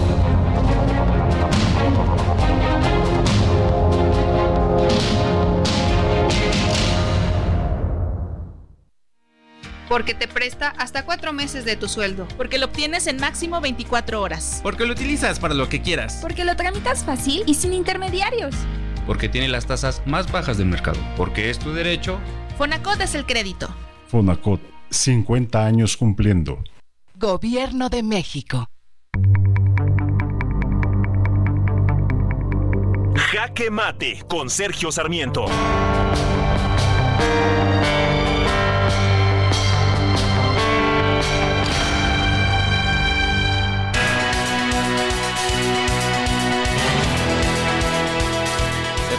Ayer una sesión muy, muy complicada, muy intensa en la segunda sala de la Suprema Corte de Justicia de la Nación. Eh, uno de los ministros, el ministro Laines, tuvo que excusarse de participar una vez que fue recusado por la Secretaría de Energía y se tomó la decisión y él tomó la decisión de ya no pelear esta recusación, sino simple y sencillamente excusarse. Quedaban pues eh, cuatro ministros. Eh, dos ministras, Lenia Batres y Yasmín Esquivel, votaron en contra de la declaración de inconstitucionalidad de la ley de la industria eléctrica. Dos votaron a favor de esta declaración. Alberto Pérez Dayán, que es el presidente de la sala, y Luis María Aguilar, el expresidente de la Suprema Corte de Justicia de la Nación. Como el presidente de la, sala tiene voto de calidad, esto significa que a pesar del empate a dos votos, eh, se decretó la inconstitucionalidad en un juicio de amparo de la ley de la industria eléctrica. Es una decisión que a mí me parece correcta. Eh, la ley de la industria eléctrica busca privilegiar a la Comisión Federal de Electricidad, esto es, busca, busca darle un trato preferencial. Sin embargo, el país se afecta de no poder comprar electricidad a un mejor precio y una electricidad más limpia. Sin embargo, independientemente de las consideraciones de orden práctico, pragmático, utilitario, lo importante es que el tribunal debe atender a lo que dice la Constitución y la Constitución es inequívoca desde su reforma del 2013. Eh, en el mercado de electricidad debe haber libre competencia y se debe privilegiar se debe privilegiar la electricidad más barata y más limpia. Sí, eso es lo que dice la Constitución. ¿Y qué le puedo decir a usted? La Suprema Corte está ahí para respetar la ley, para respetar la Constitución. Efectivamente, la ley sí es la ley. Yo soy Sergio Sarmiento y lo invito a reflexionar.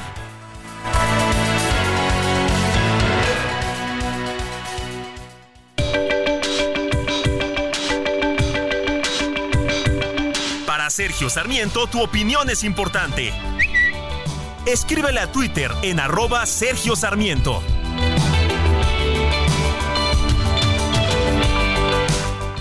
Mensajes. Eh, nos dice Juvenal Esparza de Jalpa, Zacatecas. Buenos días. Escucho sobre las multas a los partidos por gastos excesivos en campañas, gastos con dinero del pueblo y la multa la pagan con dinero del pueblo. Si cada voto tiene un costo de cierta cantidad, que la multa se descuente de los votos que obtengan de acuerdo al costo de cada voto. Pues ahí está la propuesta, ¿eh? Bueno, Israel Olvera dice, hola Sergio y Lupita, buenos días, les mando un saludo desde Tuxtla Gutiérrez, Chiapas. Estoy totalmente de acuerdo con el comentario de Sergio de que es necesario dejar de mantener a los partidos políticos. Eh, sin embargo, en 2019 la oposición votó en contra para reducir 50% el financiamiento de los partidos. Ojalá en la próxima legislatura logren reducirlo. Yo creo que se debe eliminar completamente el financiamiento de los partidos políticos. Eh, me gusta más el sistema de los Estados Unidos en que los partidos y los candidatos se rascan con sus propias uñas. Bueno, y fíjese usted que el Instituto Mexicano para la Competitividad afirmó que el 61.5% del territorio mexicano padece sequías que han limitado el acceso al agua en los hogares en las últimas semanas. Óscar Ocampo, coordinador de energía del INCO, ¿cómo estás? Gracias por platicar con nosotros. Muy buenos días. ¿Qué tal, Lupita? Sergio, buenos días. Encantado de platicar con ustedes. Oye, más allá de los dimes y diretes en las eh, cuestiones políticas, un tema que nos debe, pues, eh, agobiar a todos es este, ¿no? El tema del agua. Y ustedes, eh, ¿qué es lo que están viendo en el INCO, Oscar? Bueno, en primer lugar, una, una realidad incuestionable que es que tenemos unas sequías muy agudas en, en 60% del país severas, extremas y extraordinarias, ¿no? Pero otro tanto más parece también este sequías más moderadas, ¿no? Y en ese sentido, eh, nuestro comunicado pues es un llamado a la acción del gobierno para, por ejemplo, aumentar los presupuestos de mantenimiento y conservación de la infraestructura, ¿no? Porque mucho se habla de el Cutamala, ¿no? Y, y correctamente, las presas de Cutamala tienen niveles muy bajos de almacenamiento pero de lo que sabe un poco menos es que a pesar de que tú tuvieras niveles mayores de almacenamiento, cuando pierdas 40% del agua en fugas, pues poco puedes arreglar con una nueva presa. Pues de, qué sirve, ¿no? ¿De qué sirve si llenas este la presa y toda se desborda, todo se desperdicia en el camino? Exactamente, así es que esto es un llamado a la acción de tomar en serio la crisis hídrica que vive el país y también es decir, no tenemos por qué llegar a un escenario catastrófico, pero bueno, de eso depende de, las decisiones que tomemos el día de hoy, ¿no? Y para ello se requiere, en primer lugar, inversión en la infraestructura, mejorar la gestión del agua y en términos generales darle un uso mucho más racional. Exactamente qué medidas deberían incluir eso. Está, por supuesto, hacer inversión en infraestructura es, es muy claro. Ahora, si vemos el uso del agua, eh, a nivel nacional vemos que dos terceras partes se usa para la agricultura y me dicen los especialistas que el sistema es bastante irracional que promueve el desperdicio del agua. ¿Qué opinas? Absolutamente. Por ejemplo, muchos hablan del uso de la industria, pero al final del día, como parte del total es relativamente menor. La parte agrícola, que es 75%, en primer lugar, no sabemos cuánto consume. Por más irónico que suene, no tenemos datos de cuánto se consume porque no se mide el consumo. Cuando tú no mides el consumo, sumado a que el agua para el sector agropecuario es gratuita, pues el incentivo para darle un uso irracional es tremendamente grande, ¿no? Así es que, en primer lugar, necesitamos mediciones, buscar algún esquema de, cobro que no afecte a los pequeños productores, pero que, que tampoco promueva un uso irracional de este recurso y en tercer lugar, necesitamos retomar los planes de tecnificación del campo. ¿no? Porque México vive una dualidad en el campo. Por una parte tienes un campo tremendamente competitivo con eh, riego super eficiente, riego por goteo, riego por invernadero, pero por otra parte tenemos una, una, un porcentaje nada menor que es riego por inundación, lo cual es tremendamente ineficiente en, en, términos de uso del agua. ¿Es verdad que si no usas toda el agua que se te asigna en las cuotas agrícolas, pierdes la cuota y por lo tanto tu incentivo es a, pues a gastar eh, toda tu cuota? Es correcto. Y esa es la parte también normativa que hay, que corregir, ¿no? Porque tienes incentivos mal alineados. Al día de hoy tú tienes el incentivo para agotar tu, tu volumen autorizado, de lo contrario recibes una penalización. Oye, Oscar, y bueno, eh, decías que la situación que padece el territorio nacional, pues es eh, tremendo, ¿no? Eh, estaba revisando datos, por ejemplo, en Chihuahua, prácticamente pues 10 municipios son los que se salvan, pero todos los demás tienen sequía y aquí lo que hemos visto ya en el centro del país muy grave y aquí en la Ciudad de México y en el Estado de México, pues estos bloqueos en distintas colonias donde la gente pues ya no tiene agua, ¿no? Se están quedando sin agua, en algunos casos cinco, en algunos casos un mes, en algunos casos eh, cinco días, pero en otros casos pues ya mucho más. Así es, bueno, hemos visto colonias que probablemente nunca habían padecido las, las casas del agua, padecerla esta, estas semanas y todo parece indicar que por lo menos en el mes de febrero vamos a seguir enfrentando enfrentando problemas. Aquí lo que tiene que hacer, eh, por una parte la Conagua, por otra parte a nivel local el, el sistema de aguas de la Ciudad de México, es apostarle a, utilizar todas las fuentes de agua posibles, ¿no? ¿Y a qué me refiero con esto? El agua potable, por supuesto, pero para muchas cosas puedes usar el agua residual, no tienes que seguir ampliando la capacidad de tratamiento de agua. Por otra parte, bueno, es muy impresionante que una ciudad con la infraestructura del tamaño de la Ciudad de México y con las lluvias de la Ciudad de México no la apueste por la captación de aguas fluviales, ¿no? Esa es una solución de relativo bajo costo que podría ayudar de forma muy importante a, a mitigar la crisis hídrica que vive la ciudad del día de hoy. De hecho, tengo entendido que llueve más agua todos los años en, la, en el Valle de México de la que se usa, pero pues que toda el agua que llega se va al alcantarillado y hay que gastar dinero, gastar dinero en electricidad para bombearla hacia el estado de Hidalgo. Exactamente, le mandamos a Hidalgo todas las aguas residuales este, con medianamente tratadas, pero bueno, al, al final del día hay que recordar, estamos sobre un lago y, como dice Rafael Pérez Gay, el agua tiene memoria y siempre regresa. la Ciudad de México tiene muchas lluvias que podría aprovechar de mucho mejor manera. Y esto no es un costo inaccesible para un gobierno con la capacidad económica de la Ciudad de México. No existe la tecnología, es de relativo bajo costo. Quizá lo que ha faltado es el incentivo político. Oye, pero, pero eso lo eh, eh, eso lo estamos hablando desde hace muchísimos años y siempre es la misma historia, ¿no? Eh, ¿Qué hace falta entonces? Que, que la gente despierte, que se les vaya y se les ponga ahí frente a las oficinas y ahora sí de una vez por todas se les exija a las autoridades, porque de otra manera, como dicen que son obras que no se ven, pues entonces no les interesa.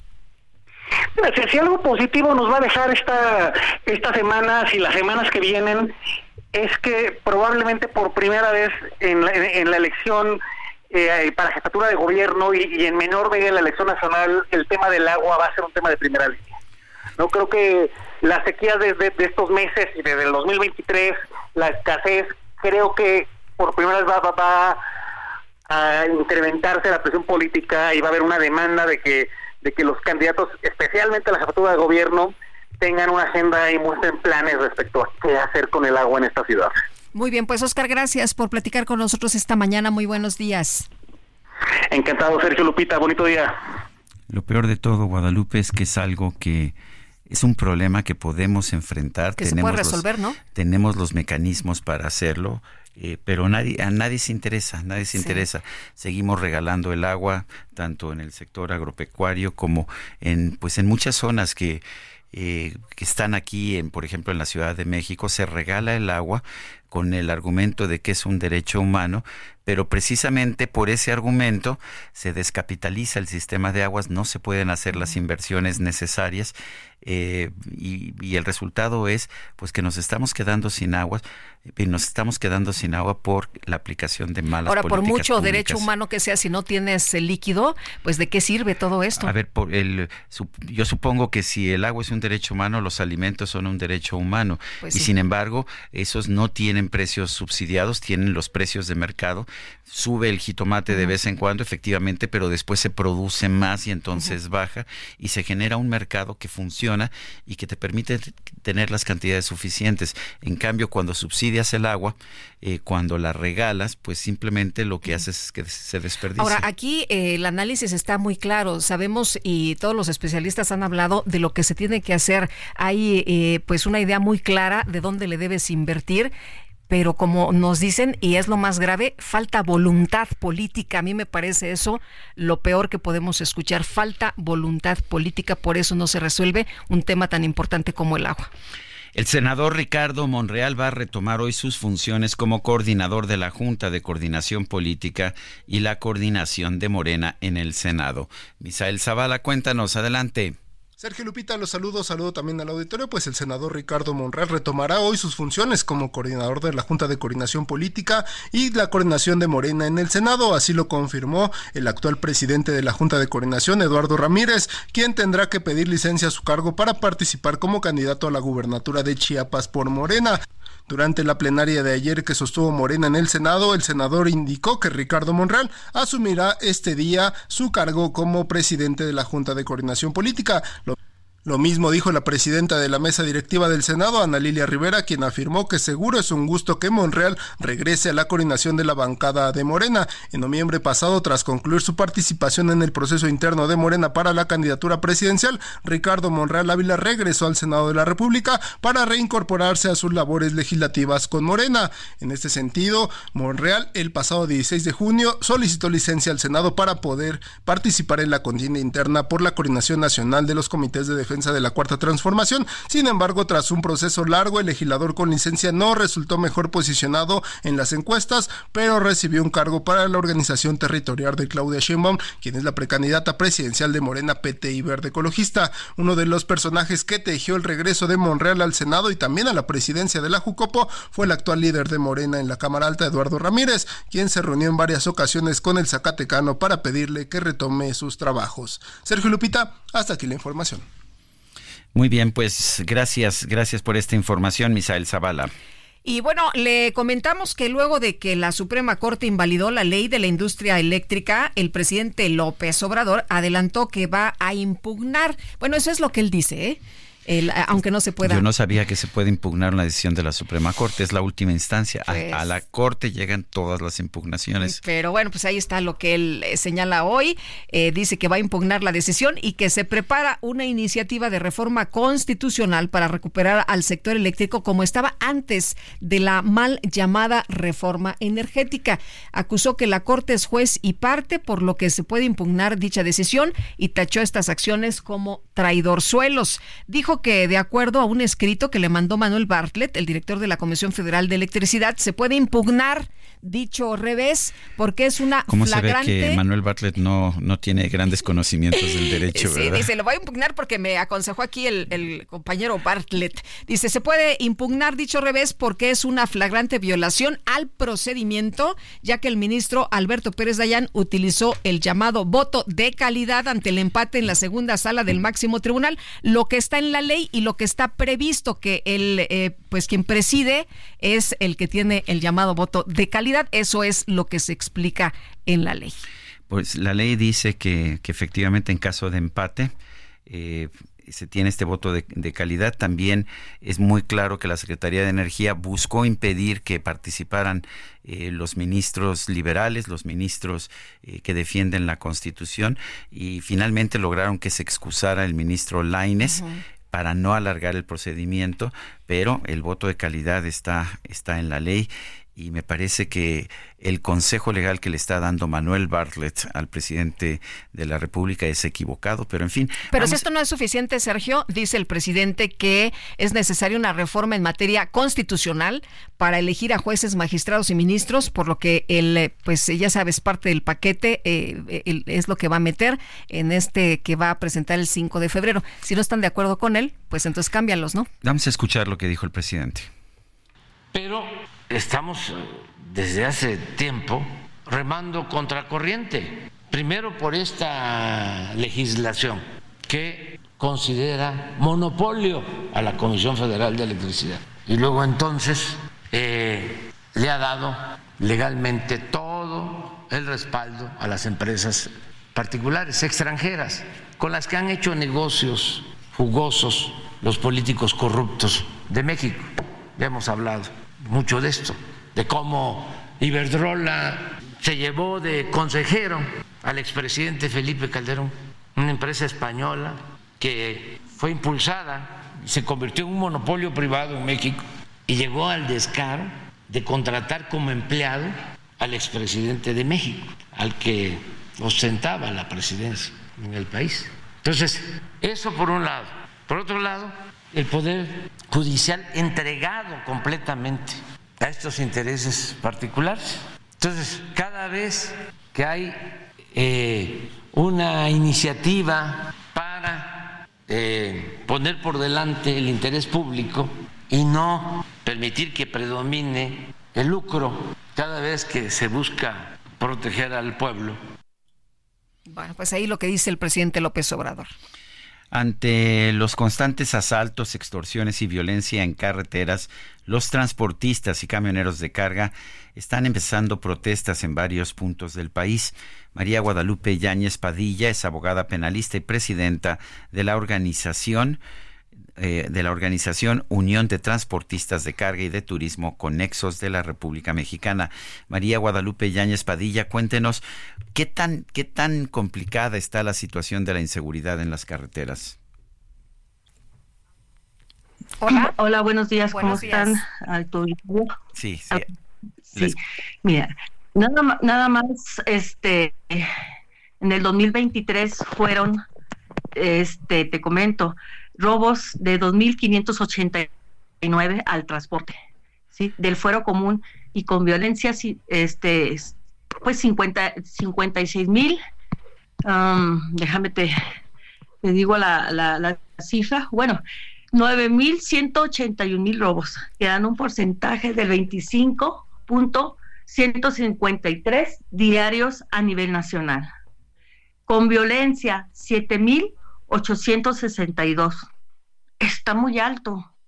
O sea, ya nosotros los transportistas ya no podemos, o sea, ya tenemos miedo salir a la carretera porque estamos esperando que nos vayan a asaltar o, o por, estamos este, a la defensiva volteando para todos porque tenemos miedo.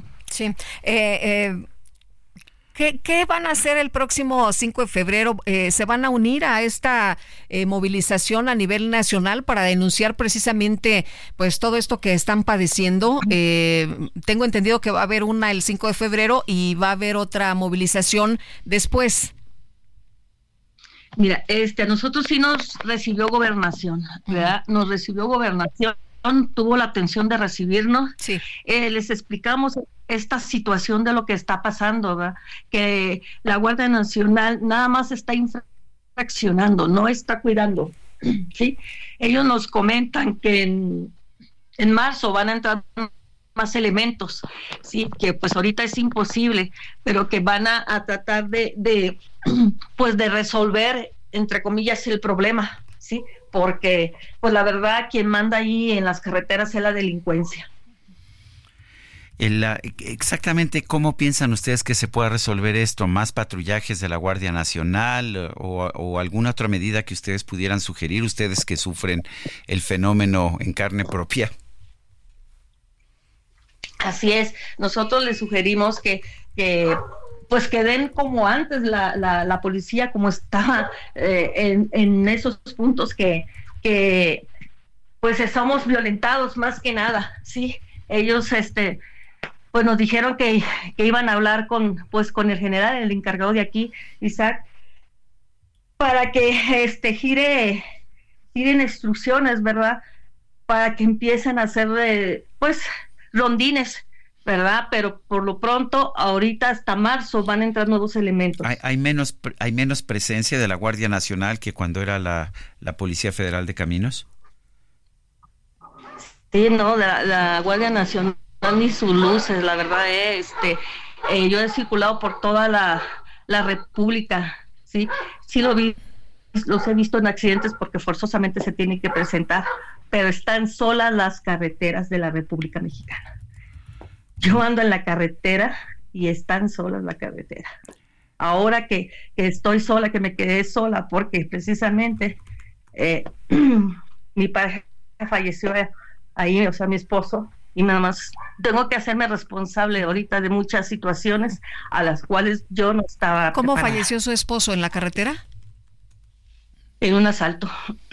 ¿Lo, asesinaron en un asalto cuando él, él iba manejando una unidad? Así es, efectivamente. ¿En qué carretera? Allá ni siquiera lo pararon. Igual aquí en Arco Norte. O sea, le dispararon sin siquiera sí, entonces, detenerlo. No, ya, o sea, es que como van rodando y ellos pues tratan de salvar su vida, pues sí, le dispararon, o sea, no le dieron ni chance, no le dieron chance de nada. Lo mataron. Bueno, lo lamento de verdad y le agradezco el haber conversado con nosotros, María Guadalupe Yáñez Padilla. Un fuerte abrazo. Igualmente. Gracias, buenos días. Vamos a una pausa.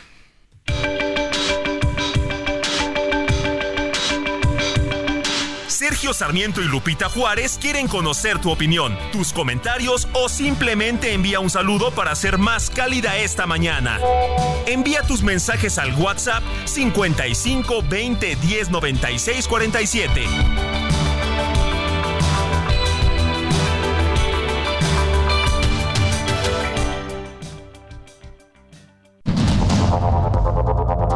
Continuamos con Sergio Sarmiento y Lupita Juárez por el Heraldo Radio.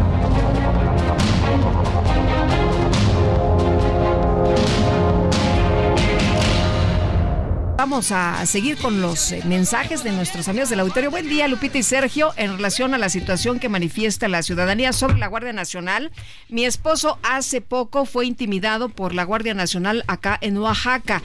En plena carretera, estos sujetos iban en exceso de velocidad.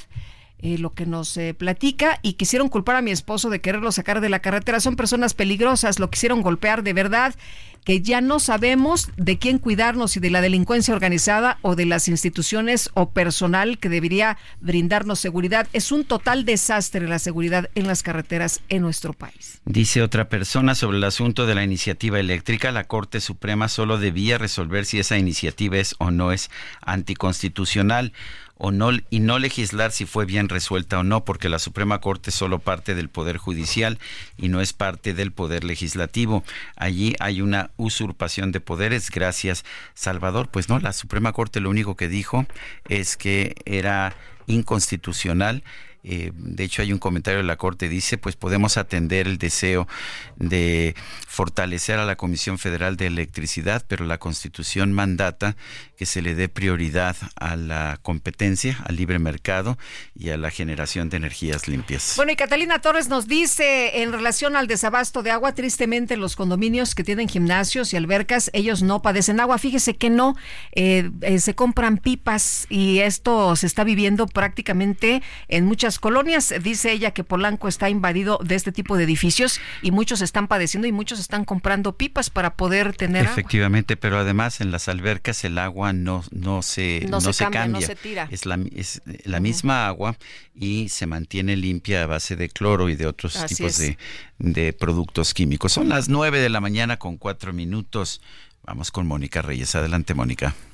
¿Cómo estás, mi querido Sergio Lupita? Buenos días. Buenos días del Heraldo Radio. Les tengo sorpresas, amigos, para que pongan atención. En este momento, ustedes saben que que los pies, que de los pies depende la salud de nuestras articulaciones, la capacidad de caminar erguidos. Y si no tenemos un buen soporte, podemos sufrir de dolor en donde, en los tobillos, en las rodillas, lesiones en la columna, en la espalda. Pero la verdad, nunca casi nunca nos preocupamos por ello. Y cuando elegimos unos zapatos, solo que creen, nos fijamos en que estén bonitos, que estén de moda, etcétera, pero no en el interior.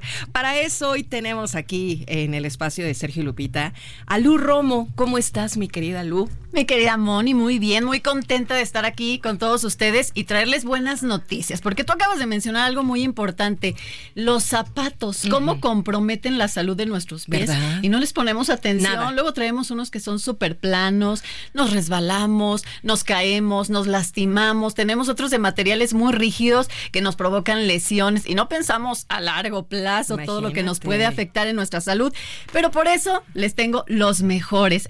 iBalance, los únicos creados en Italia. Y fíjate, es muy interesante porque pasaron cuatro años de investigación pensando en cada una de las piezas que componen este zapato para qué, para que sea el mejor, para que te dé máximo confort, comodidad, seguridad, estabilidad te aumenta unos centímetros, ¿eh? Para cuando somos vanidosos, esto está excelente. Son para todos, para hombres, para mujeres, los puedes combinar con todo. La idea es que los tengas puestos todo el día y te van a ayudar a aumentar tu productividad, porque ¿qué pasa? Al final del día, ¿cómo terminas? ¿Cómo llegas a casa? Cansada, con ganas de botar los zapatos. Sí. Esto no va a suceder con iBalance y por eso quiero darles el número telefónico de, una, vez, para que nos puedan ir marcando 55 71 00 3644 55 71 00 3644. Yo les digo que vayan marcando porque solo hoy les tengo tres pares por el precio de uno y descuento. Así que vayan marcando. A ver, ¿qué, dime una cosa, ¿qué tallas hay? ¿Qué colores? Porque ya nos dijiste de dónde, dónde los hicieron, en dónde, en Italia, nada menos y nada más. Platícanos al respecto. Claro, tenemos todos los números, son unisex, son para hombres, para mujeres, tienen un diseño increíble, aunque tienen toda la tecnología, nos preocupamos que también sea un zapato que se vea bien, que esté a la moda, que sea perfectamente combinable. Tenemos en color beige y en color negro, están padrísimos. Además los tienes puestos todo el día porque combinan con todo tipo de ropa, te los puedes poner para ir a trabajar, pero también para salir. Y solo hoy los vamos a consentir con tres pares de iBalance, pagando solamente unos y con 50% de descuento, que esto es único, esto está buenísimo, es para que todos puedan tenerlos. ¿Por qué? Porque es el zapato que necesitamos para estar saludables. Es el único zapato que tiene 10 puntos de seguridad. ¿Qué significa? Tiene talonera reforzada. Esto para no comprometer el tobillo, para quitarle tanta presión. La suela externa es antiderrapante para evitar caídas, es la más segura.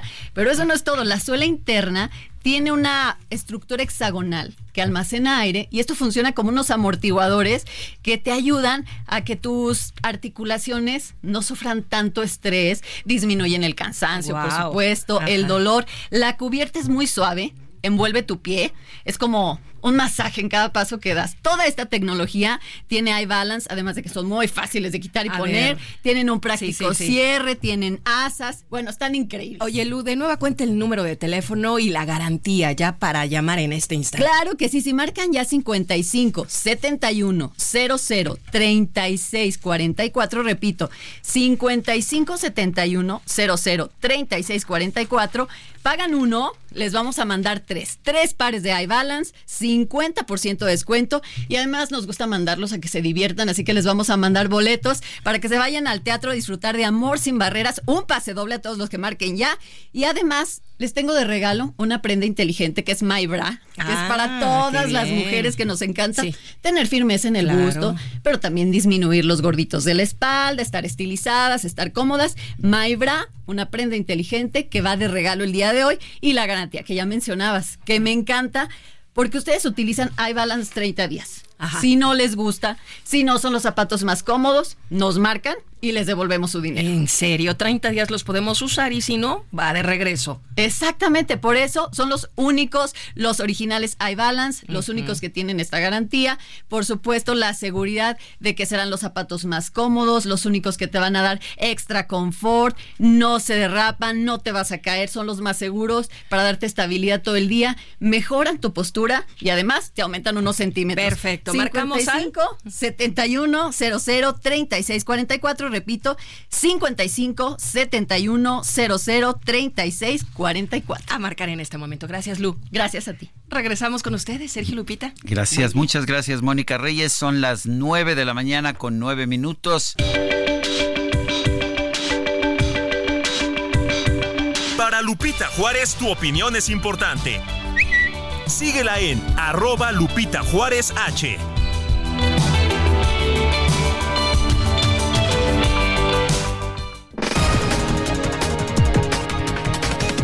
Y vamos a un resumen de la información. El presidente López Obrador aseguró que la Suprema Corte de Justicia demostró el entreguismo del Poder Judicial al invalidar la reforma a la ley de la industria eléctrica.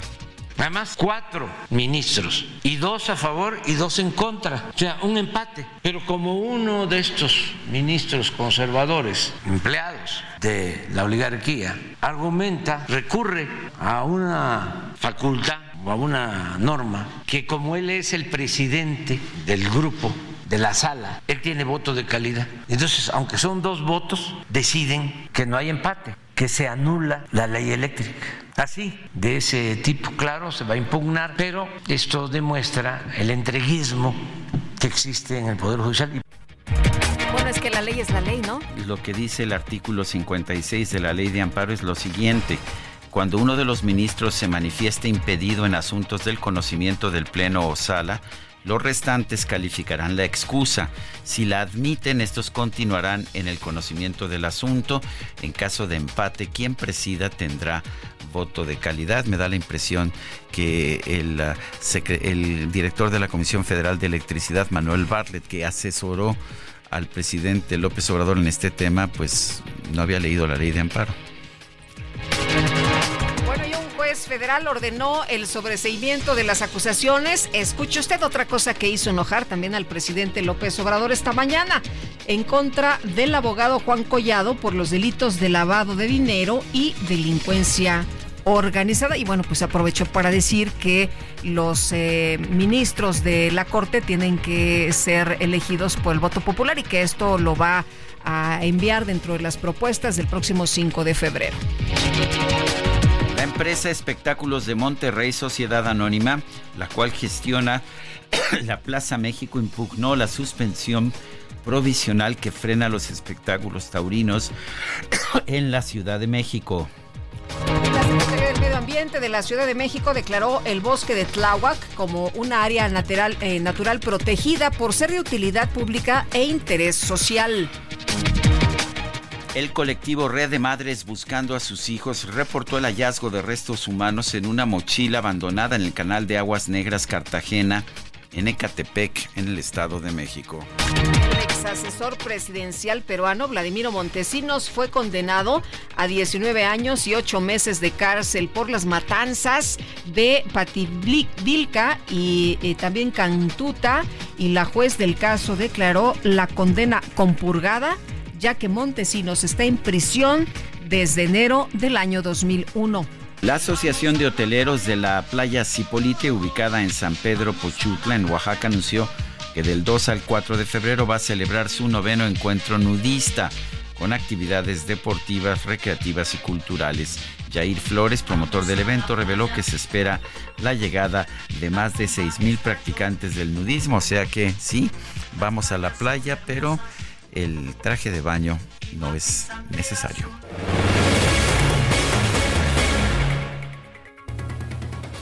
Vamos a la pausa. Eh, vamos a la pausa cuando son las 9 de la mañana con 23 minutos. Le recuerdo, nuestro número de WhatsApp es el 55 2010 96 47. Repito, 55 2010 96 47. Propósito de último momento, Alejandro Moreno, Alito, el presidente nacional del PRI, dice en su cuenta de X, no permitiremos que el gobierno de Morena utilice la historia, memoria y muerte de Luis Donaldo Colosio Murrieta con fines político-electorales. Esto es lo que señala en, ah, en un tuit que está acompañado por un video. Pero en fin, vamos a, vamos a, no a la ¿No playa. vamos a la playa? No, vamos a la pausa y regresamos.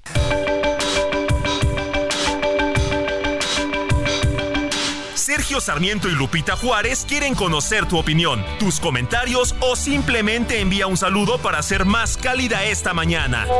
Envía tus mensajes al WhatsApp 55 20 10 96 47.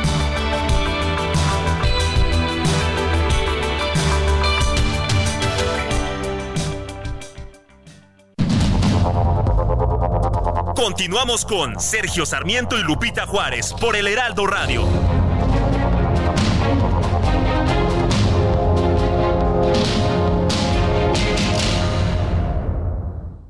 Ya se acerca Expo Mueble Internacional. Acompáñanos del 14 al 17 de febrero e inspírate con su amplia variedad de muebles de estilo residencial, de oficina, para hotelería, colchones, decoración, mobiliario infantil en más de 500 empresas expositoras. Más información en www.expomuebleinternacional.com.mx. Vámonos a los mensajes. Buenos días, Sergio Lupita. Excelente jueves. Y si mejor hubiera sido Harry que Quique me hubiera hablado para el voto de confianza. Saludos a todos, Antonio de Harvard. Ah, pues bueno, pues ya sé para la otra. ¿Dónde está el voto Lo de traigo de mi confianza? acarreado. Bueno, dice otra persona. Buenos días, Lupita y Sergio. Les saluda Susana González. Me gustaría saber, perdón, ¿Dónde está el fiscal general de la República, Alejandro Gertz Manero, con tantas situaciones que vive el país? Es una figura que debiera de tener un papel relevante y participativo. Es como si no existiera. Sería bueno que se averigüe qué ha pasado con él. Gracias. Pues sí está ahí, está haciendo... En realidad yo no creo que sea necesario que aparezca públicamente, pero sí creo que pues que tiene que hacer un mejor trabajo la fiscalía. Eh, Xochitl eh, se va a Estados Unidos a ponerse a las órdenes del gobierno de Estados Unidos y los empresarios de ahí, la economía mundial sea la más beneficiada de toda la materia prima de la República Mexicana. Ah, caray, ah, caray. Nosotros este, importamos muchas cosas de los Estados Unidos, ¿no? Entre ellos alimentos y, bueno, muchas eh, materias primas. Pero bueno, dice, y nosotros mirando cómo se apoderan de las minas, playas y el gobierno de México entrega todo y los panistas felices y los mexicanos pobres sin futuro provisorio eh, que, que, lo levante. Y dice anónimo. Bueno. Eh, no, dice ánimo. Y ah, perdón, dice, ánimo, leía, discúlpeme, don Helio. Sí, sí, firmó Helio. Bueno, pues ahí está. Pues es como si cuando va el presidente López Obrador a Estados Unidos vaya ahí para ponerse a las órdenes del gobierno de los Estados Unidos. Una juez suspendió este miércoles las corridas de toros en la Plaza México. Estas apenas se habían reanudado el fin de semana pasado, tuvieron un lleno espectacular. La corrida del, del domingo fue eh, con el mayor eh, el mayor lleno en por lo menos mayor número de asistencia en este en este siglo eh, José Saborit es director de Tauromaquia Mexicana AC José Saborit gracias por tomar nuestra llamada qué piensan ustedes de esta nueva suspensión qué tal Sergio Lupita un gusto buenos días. Buenos días qué tal Bien, aquí el programa que estamos viviendo es la imposición moral de esos grupos prohibicionistas que eh, como sociedad tenemos que evaluar, ¿no? Que tenemos que eh, a ver si los dejamos crecer o no, porque el día de hoy prohíben los toros, quieren prohibir los toros, quieren abolirlos, pero el día de mañana se van a ir por cualquier otro tema. Hay que recordar que ellos vías legislativas, que hay que llegar a acuerdo, diputados, senadores, etcétera, eh, no han podido, entonces se van ahora con artimañas, como lo hicieron otra vez, vía judicial y encuentran jueces a modo, este, que son activistas más que impartir justicia y, y suspenden la actividad. O sea, son, son, ellos tienen que abolirlo de alguna u otra manera. Lo lograron en, en, el amparo anterior, finalmente la Suprema Corte de una manera contundente, 4-0, dicen no tiene razón. Esta es una asociación civil, esta última, creada hace un par de, par de días, ¿no? O sea, se da uno cuenta de que no es un tema de fondo, ¿no? Sino simplemente son oportunistas políticos, como este diputado, un chapulín que quiere aparecer, ¿no? En, eh, el escenario, que no tiene ya ninguna fuerza y que tiene un, historial eh, triste, ¿no? Como, como político, como, como legislador, y, meten este amparo y ahora esperemos, ¿no? Esperemos en la justicia, con la resolución que tuvo la Corte, eh, tenemos 48 horas del día de ayer, eh, empezaron a correr, para que sí se puedan dar los festejos del 4 y 5. Aquí o sea, ¿crees que esto sí va a ocurrir? ¿Que sí van a tener corrida 4 y 5 como se ha anunciado? Pues esperemos, ¿no? Esperemos. Lamentablemente esta juez ha hecho muchos, ¿no?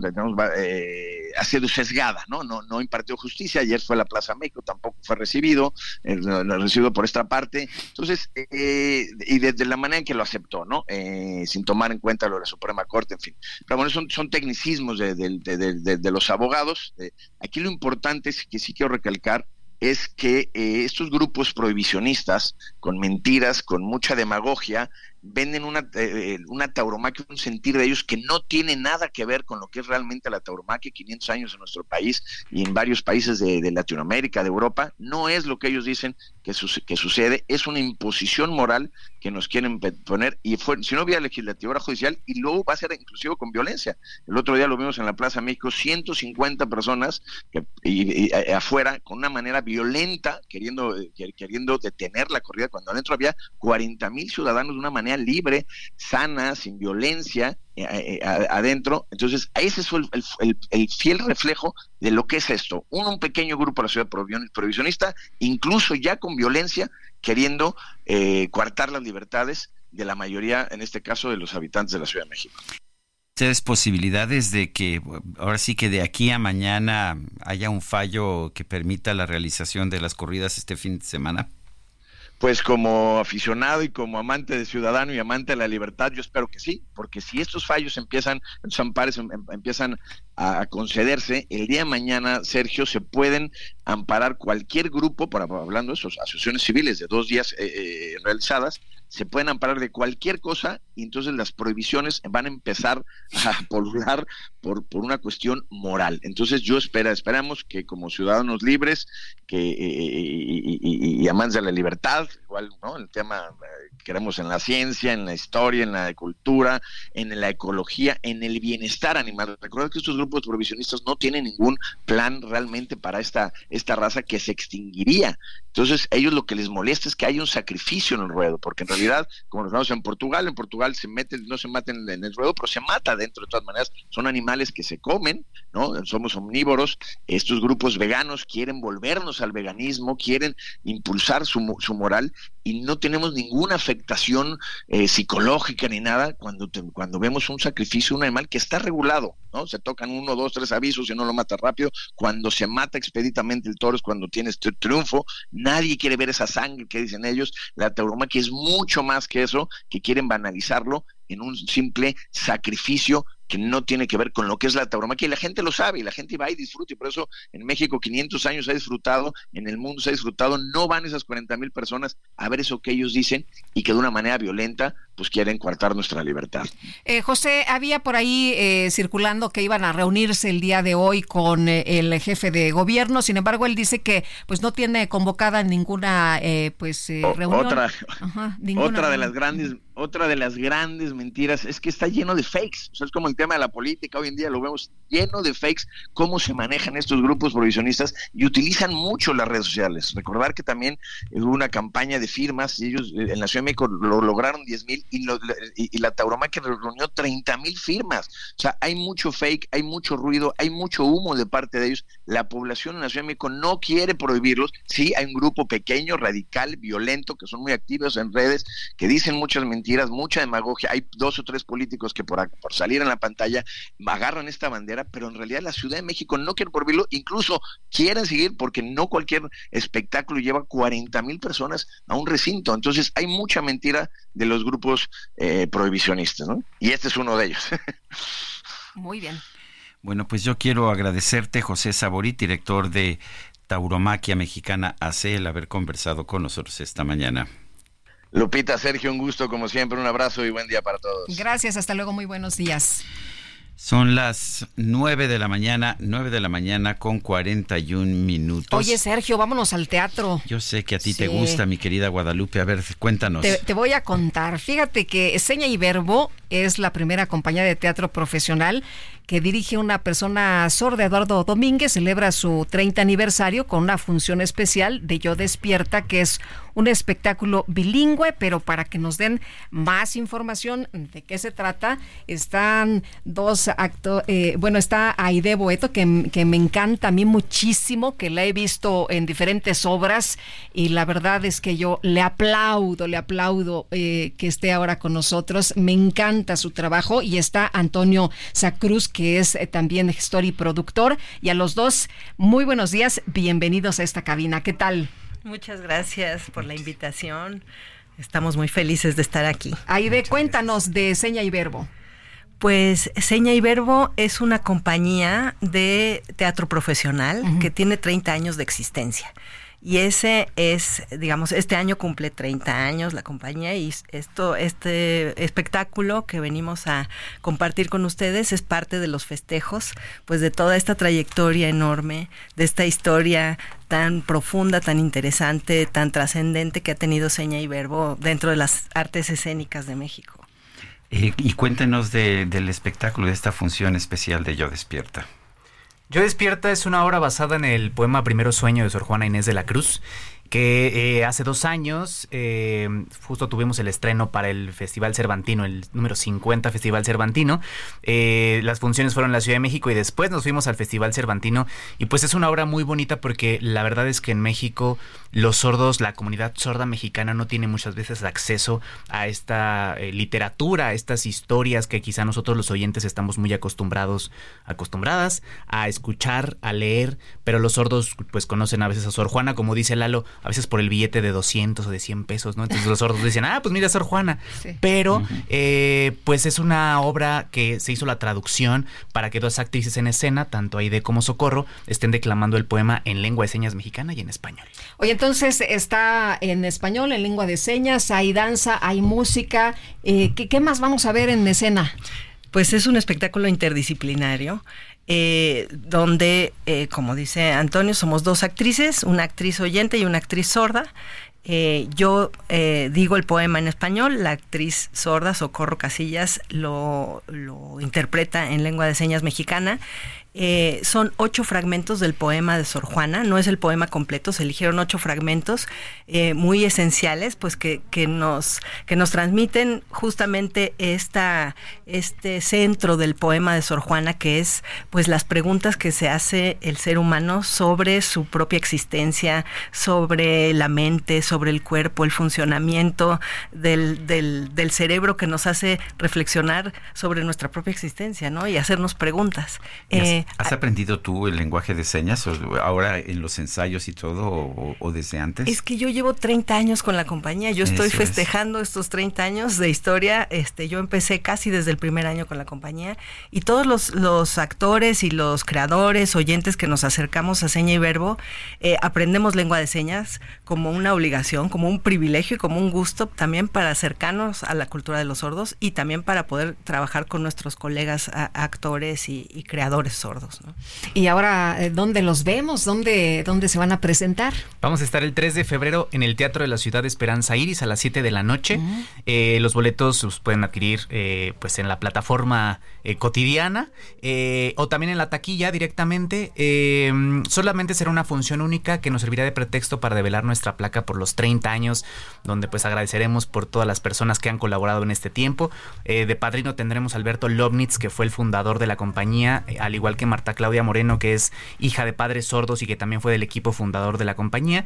Y después eh, lanzaremos la nueva imagen de la compañía. Por estos 30 años nos vamos a renovar, tenemos nuevo logo, recién nos lo entregaron hace dos días, estamos fascinados. Entonces queremos justo que la gente sepa que Seña y Verbo no ha desaparecido, porque tuvimos momentos medio turbulentos por la pandemia, por ahí mala administración de, de algunas personas. Entonces, bueno, nos fuimos para abajo, pero queremos decirle al público, estamos más vivos que nunca y queremos salir adelante. ¿Podría Aide pedirte un pequeño, una pequeña probadita de primero sueño? No sé si lo puedas, este, si lo puedas, uh, nos lo puedas ofrecer aquí, digo, aunque sean 30 segundos. ¿Sí? claro que sí. Piramidal, funesta, de la tierra nacida sombra, al cielo encaminaba, de vanos obeliscos, punta altiva, escalar pretendiendo las estrellas. Ay, qué bonito. Debe ser muy difícil, muy difícil, ah, claro. Debe ser muy difícil hacer esto en, lengua de señas, ¿no? De traducir las lenguas de señas. Pues fíjate que fue una maravilla este proceso porque justamente no es una traducción literal, sino es una traducción a lengua de señas poética para alcanzar esa complejidad del, del, poema, ¿no? Y esa proyección que tienen las palabras de Sor Juana dentro de la lengua de señas, pues fue un trabajo maravilloso y eh, la lengua de señas pues es muy teatral. ¿no? Tiene muy, es muy gráfica, es muy, es muy poética por sí misma. Entonces, bueno, pues fue un trabajo muy gozoso. Este, de lo que decías, también quisiera rescatar que sí, hay ocho artistas visuales que fueron también convocados para hacer una serie de animaciones en video de cada uno de los fragmentos del poema y que interviene también eh, un, un par de bailarinas maravillosas este, que, que están eh, a su vez, pues también, eh, digamos, traduciendo todo esto a otro lenguaje, ¿no? que es la danza.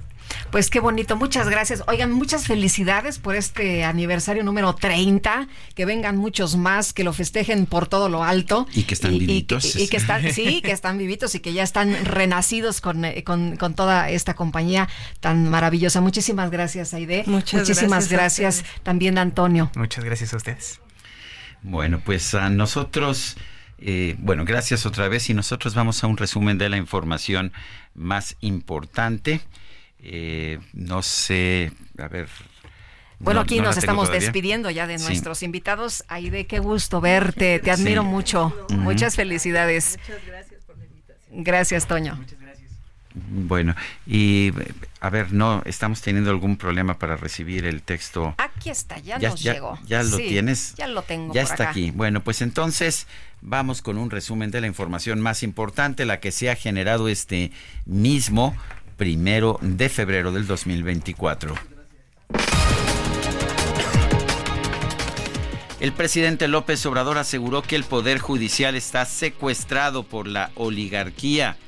Esto lo dijo eh, pues en consecuencia de que un juez dejó en libertad al abogado Juan Collado.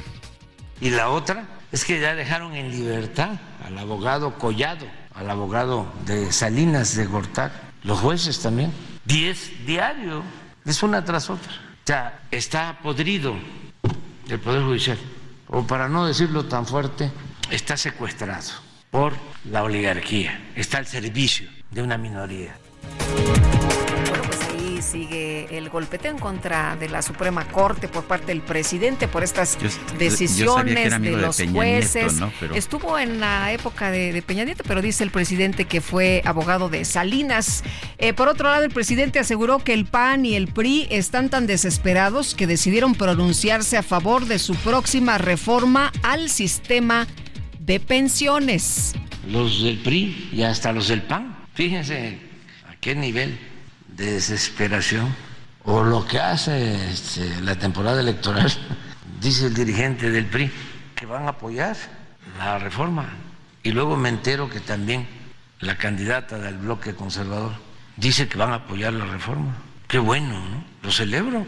Ahora, ojalá nos apoyen también con esta nueva reforma que tiene que ver con fortalecer la industria eléctrica es que van a apoyar las reformas que sean a favor de los trabajadores, pero que también van a estar atentos, por ejemplo, en el caso de las pensiones, pues que les explique, ¿no? De dónde va a salir la lana, claro. Oye, y por otra parte, el eh, eh, bueno, el eh, presidente aseguró que el PAN y el PRI están muy desesperados y bueno, pues ahí está el tema.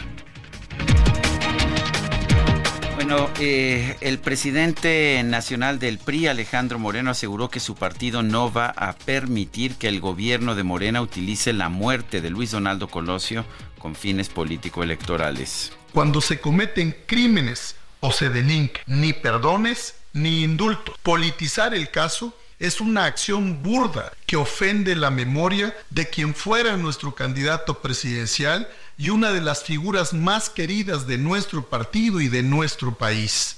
Esto es politiquería pura y dura. Marco Cortés, el dirigente nacional del PAN, expresó su reconocimiento a la exdirectora de Notimex, San Juana Martínez, por desenmascarar los acuerdos vergonzosos y la corrupción dentro del gobierno federal.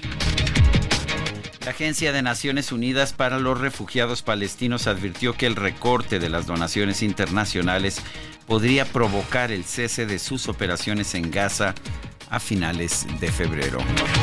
El presidente del Consejo Europeo, Charles Michael, informó que los países de la Unión Europea acordaron impulsar un nuevo paquete de ayuda para Ucrania por valor de 50 mil millones de euros. Mire usted lo que es no leer la letra chiquita o no enterarse de lo que dicen las palabras. A ver, el encargado de una fábrica en Argentina llamado Guillermo relató que un empleado de 20 años se metió en un problema económico. Resulta que en sus primeras vacaciones viajó a Brasil cual está muy bien, para disfrutar de las playas de Río de Janeiro. ¿Quién? ¿Quién se lo va a objetar? La verdad es que yo no seré el primero. El problema fue que el joven gastó mucho dinero.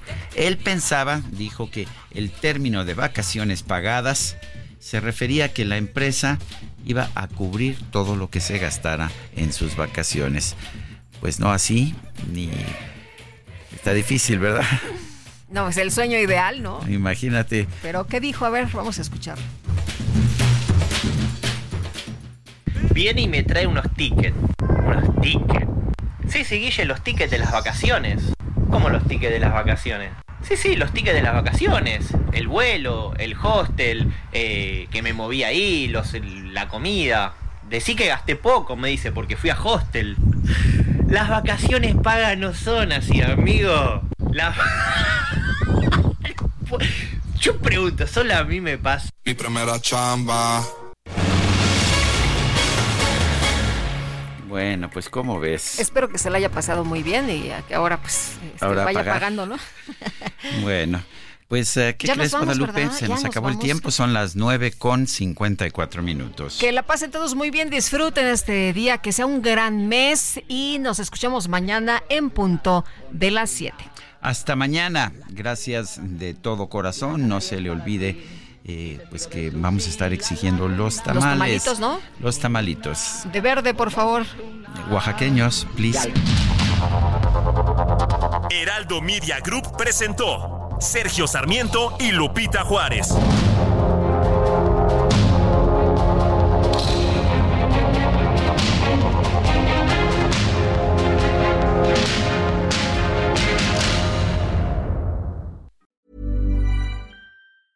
Hey, it's Paige DeSorbo from Giggly Squad. High quality fashion without the price tag. Say hello to Quince.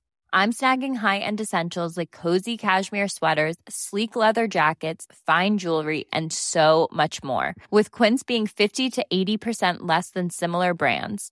And they partner with factories that prioritize safe, ethical, and responsible manufacturing. I love that. Luxury quality within reach. Go to quince.com slash style to get free shipping and 365 day returns on your next order.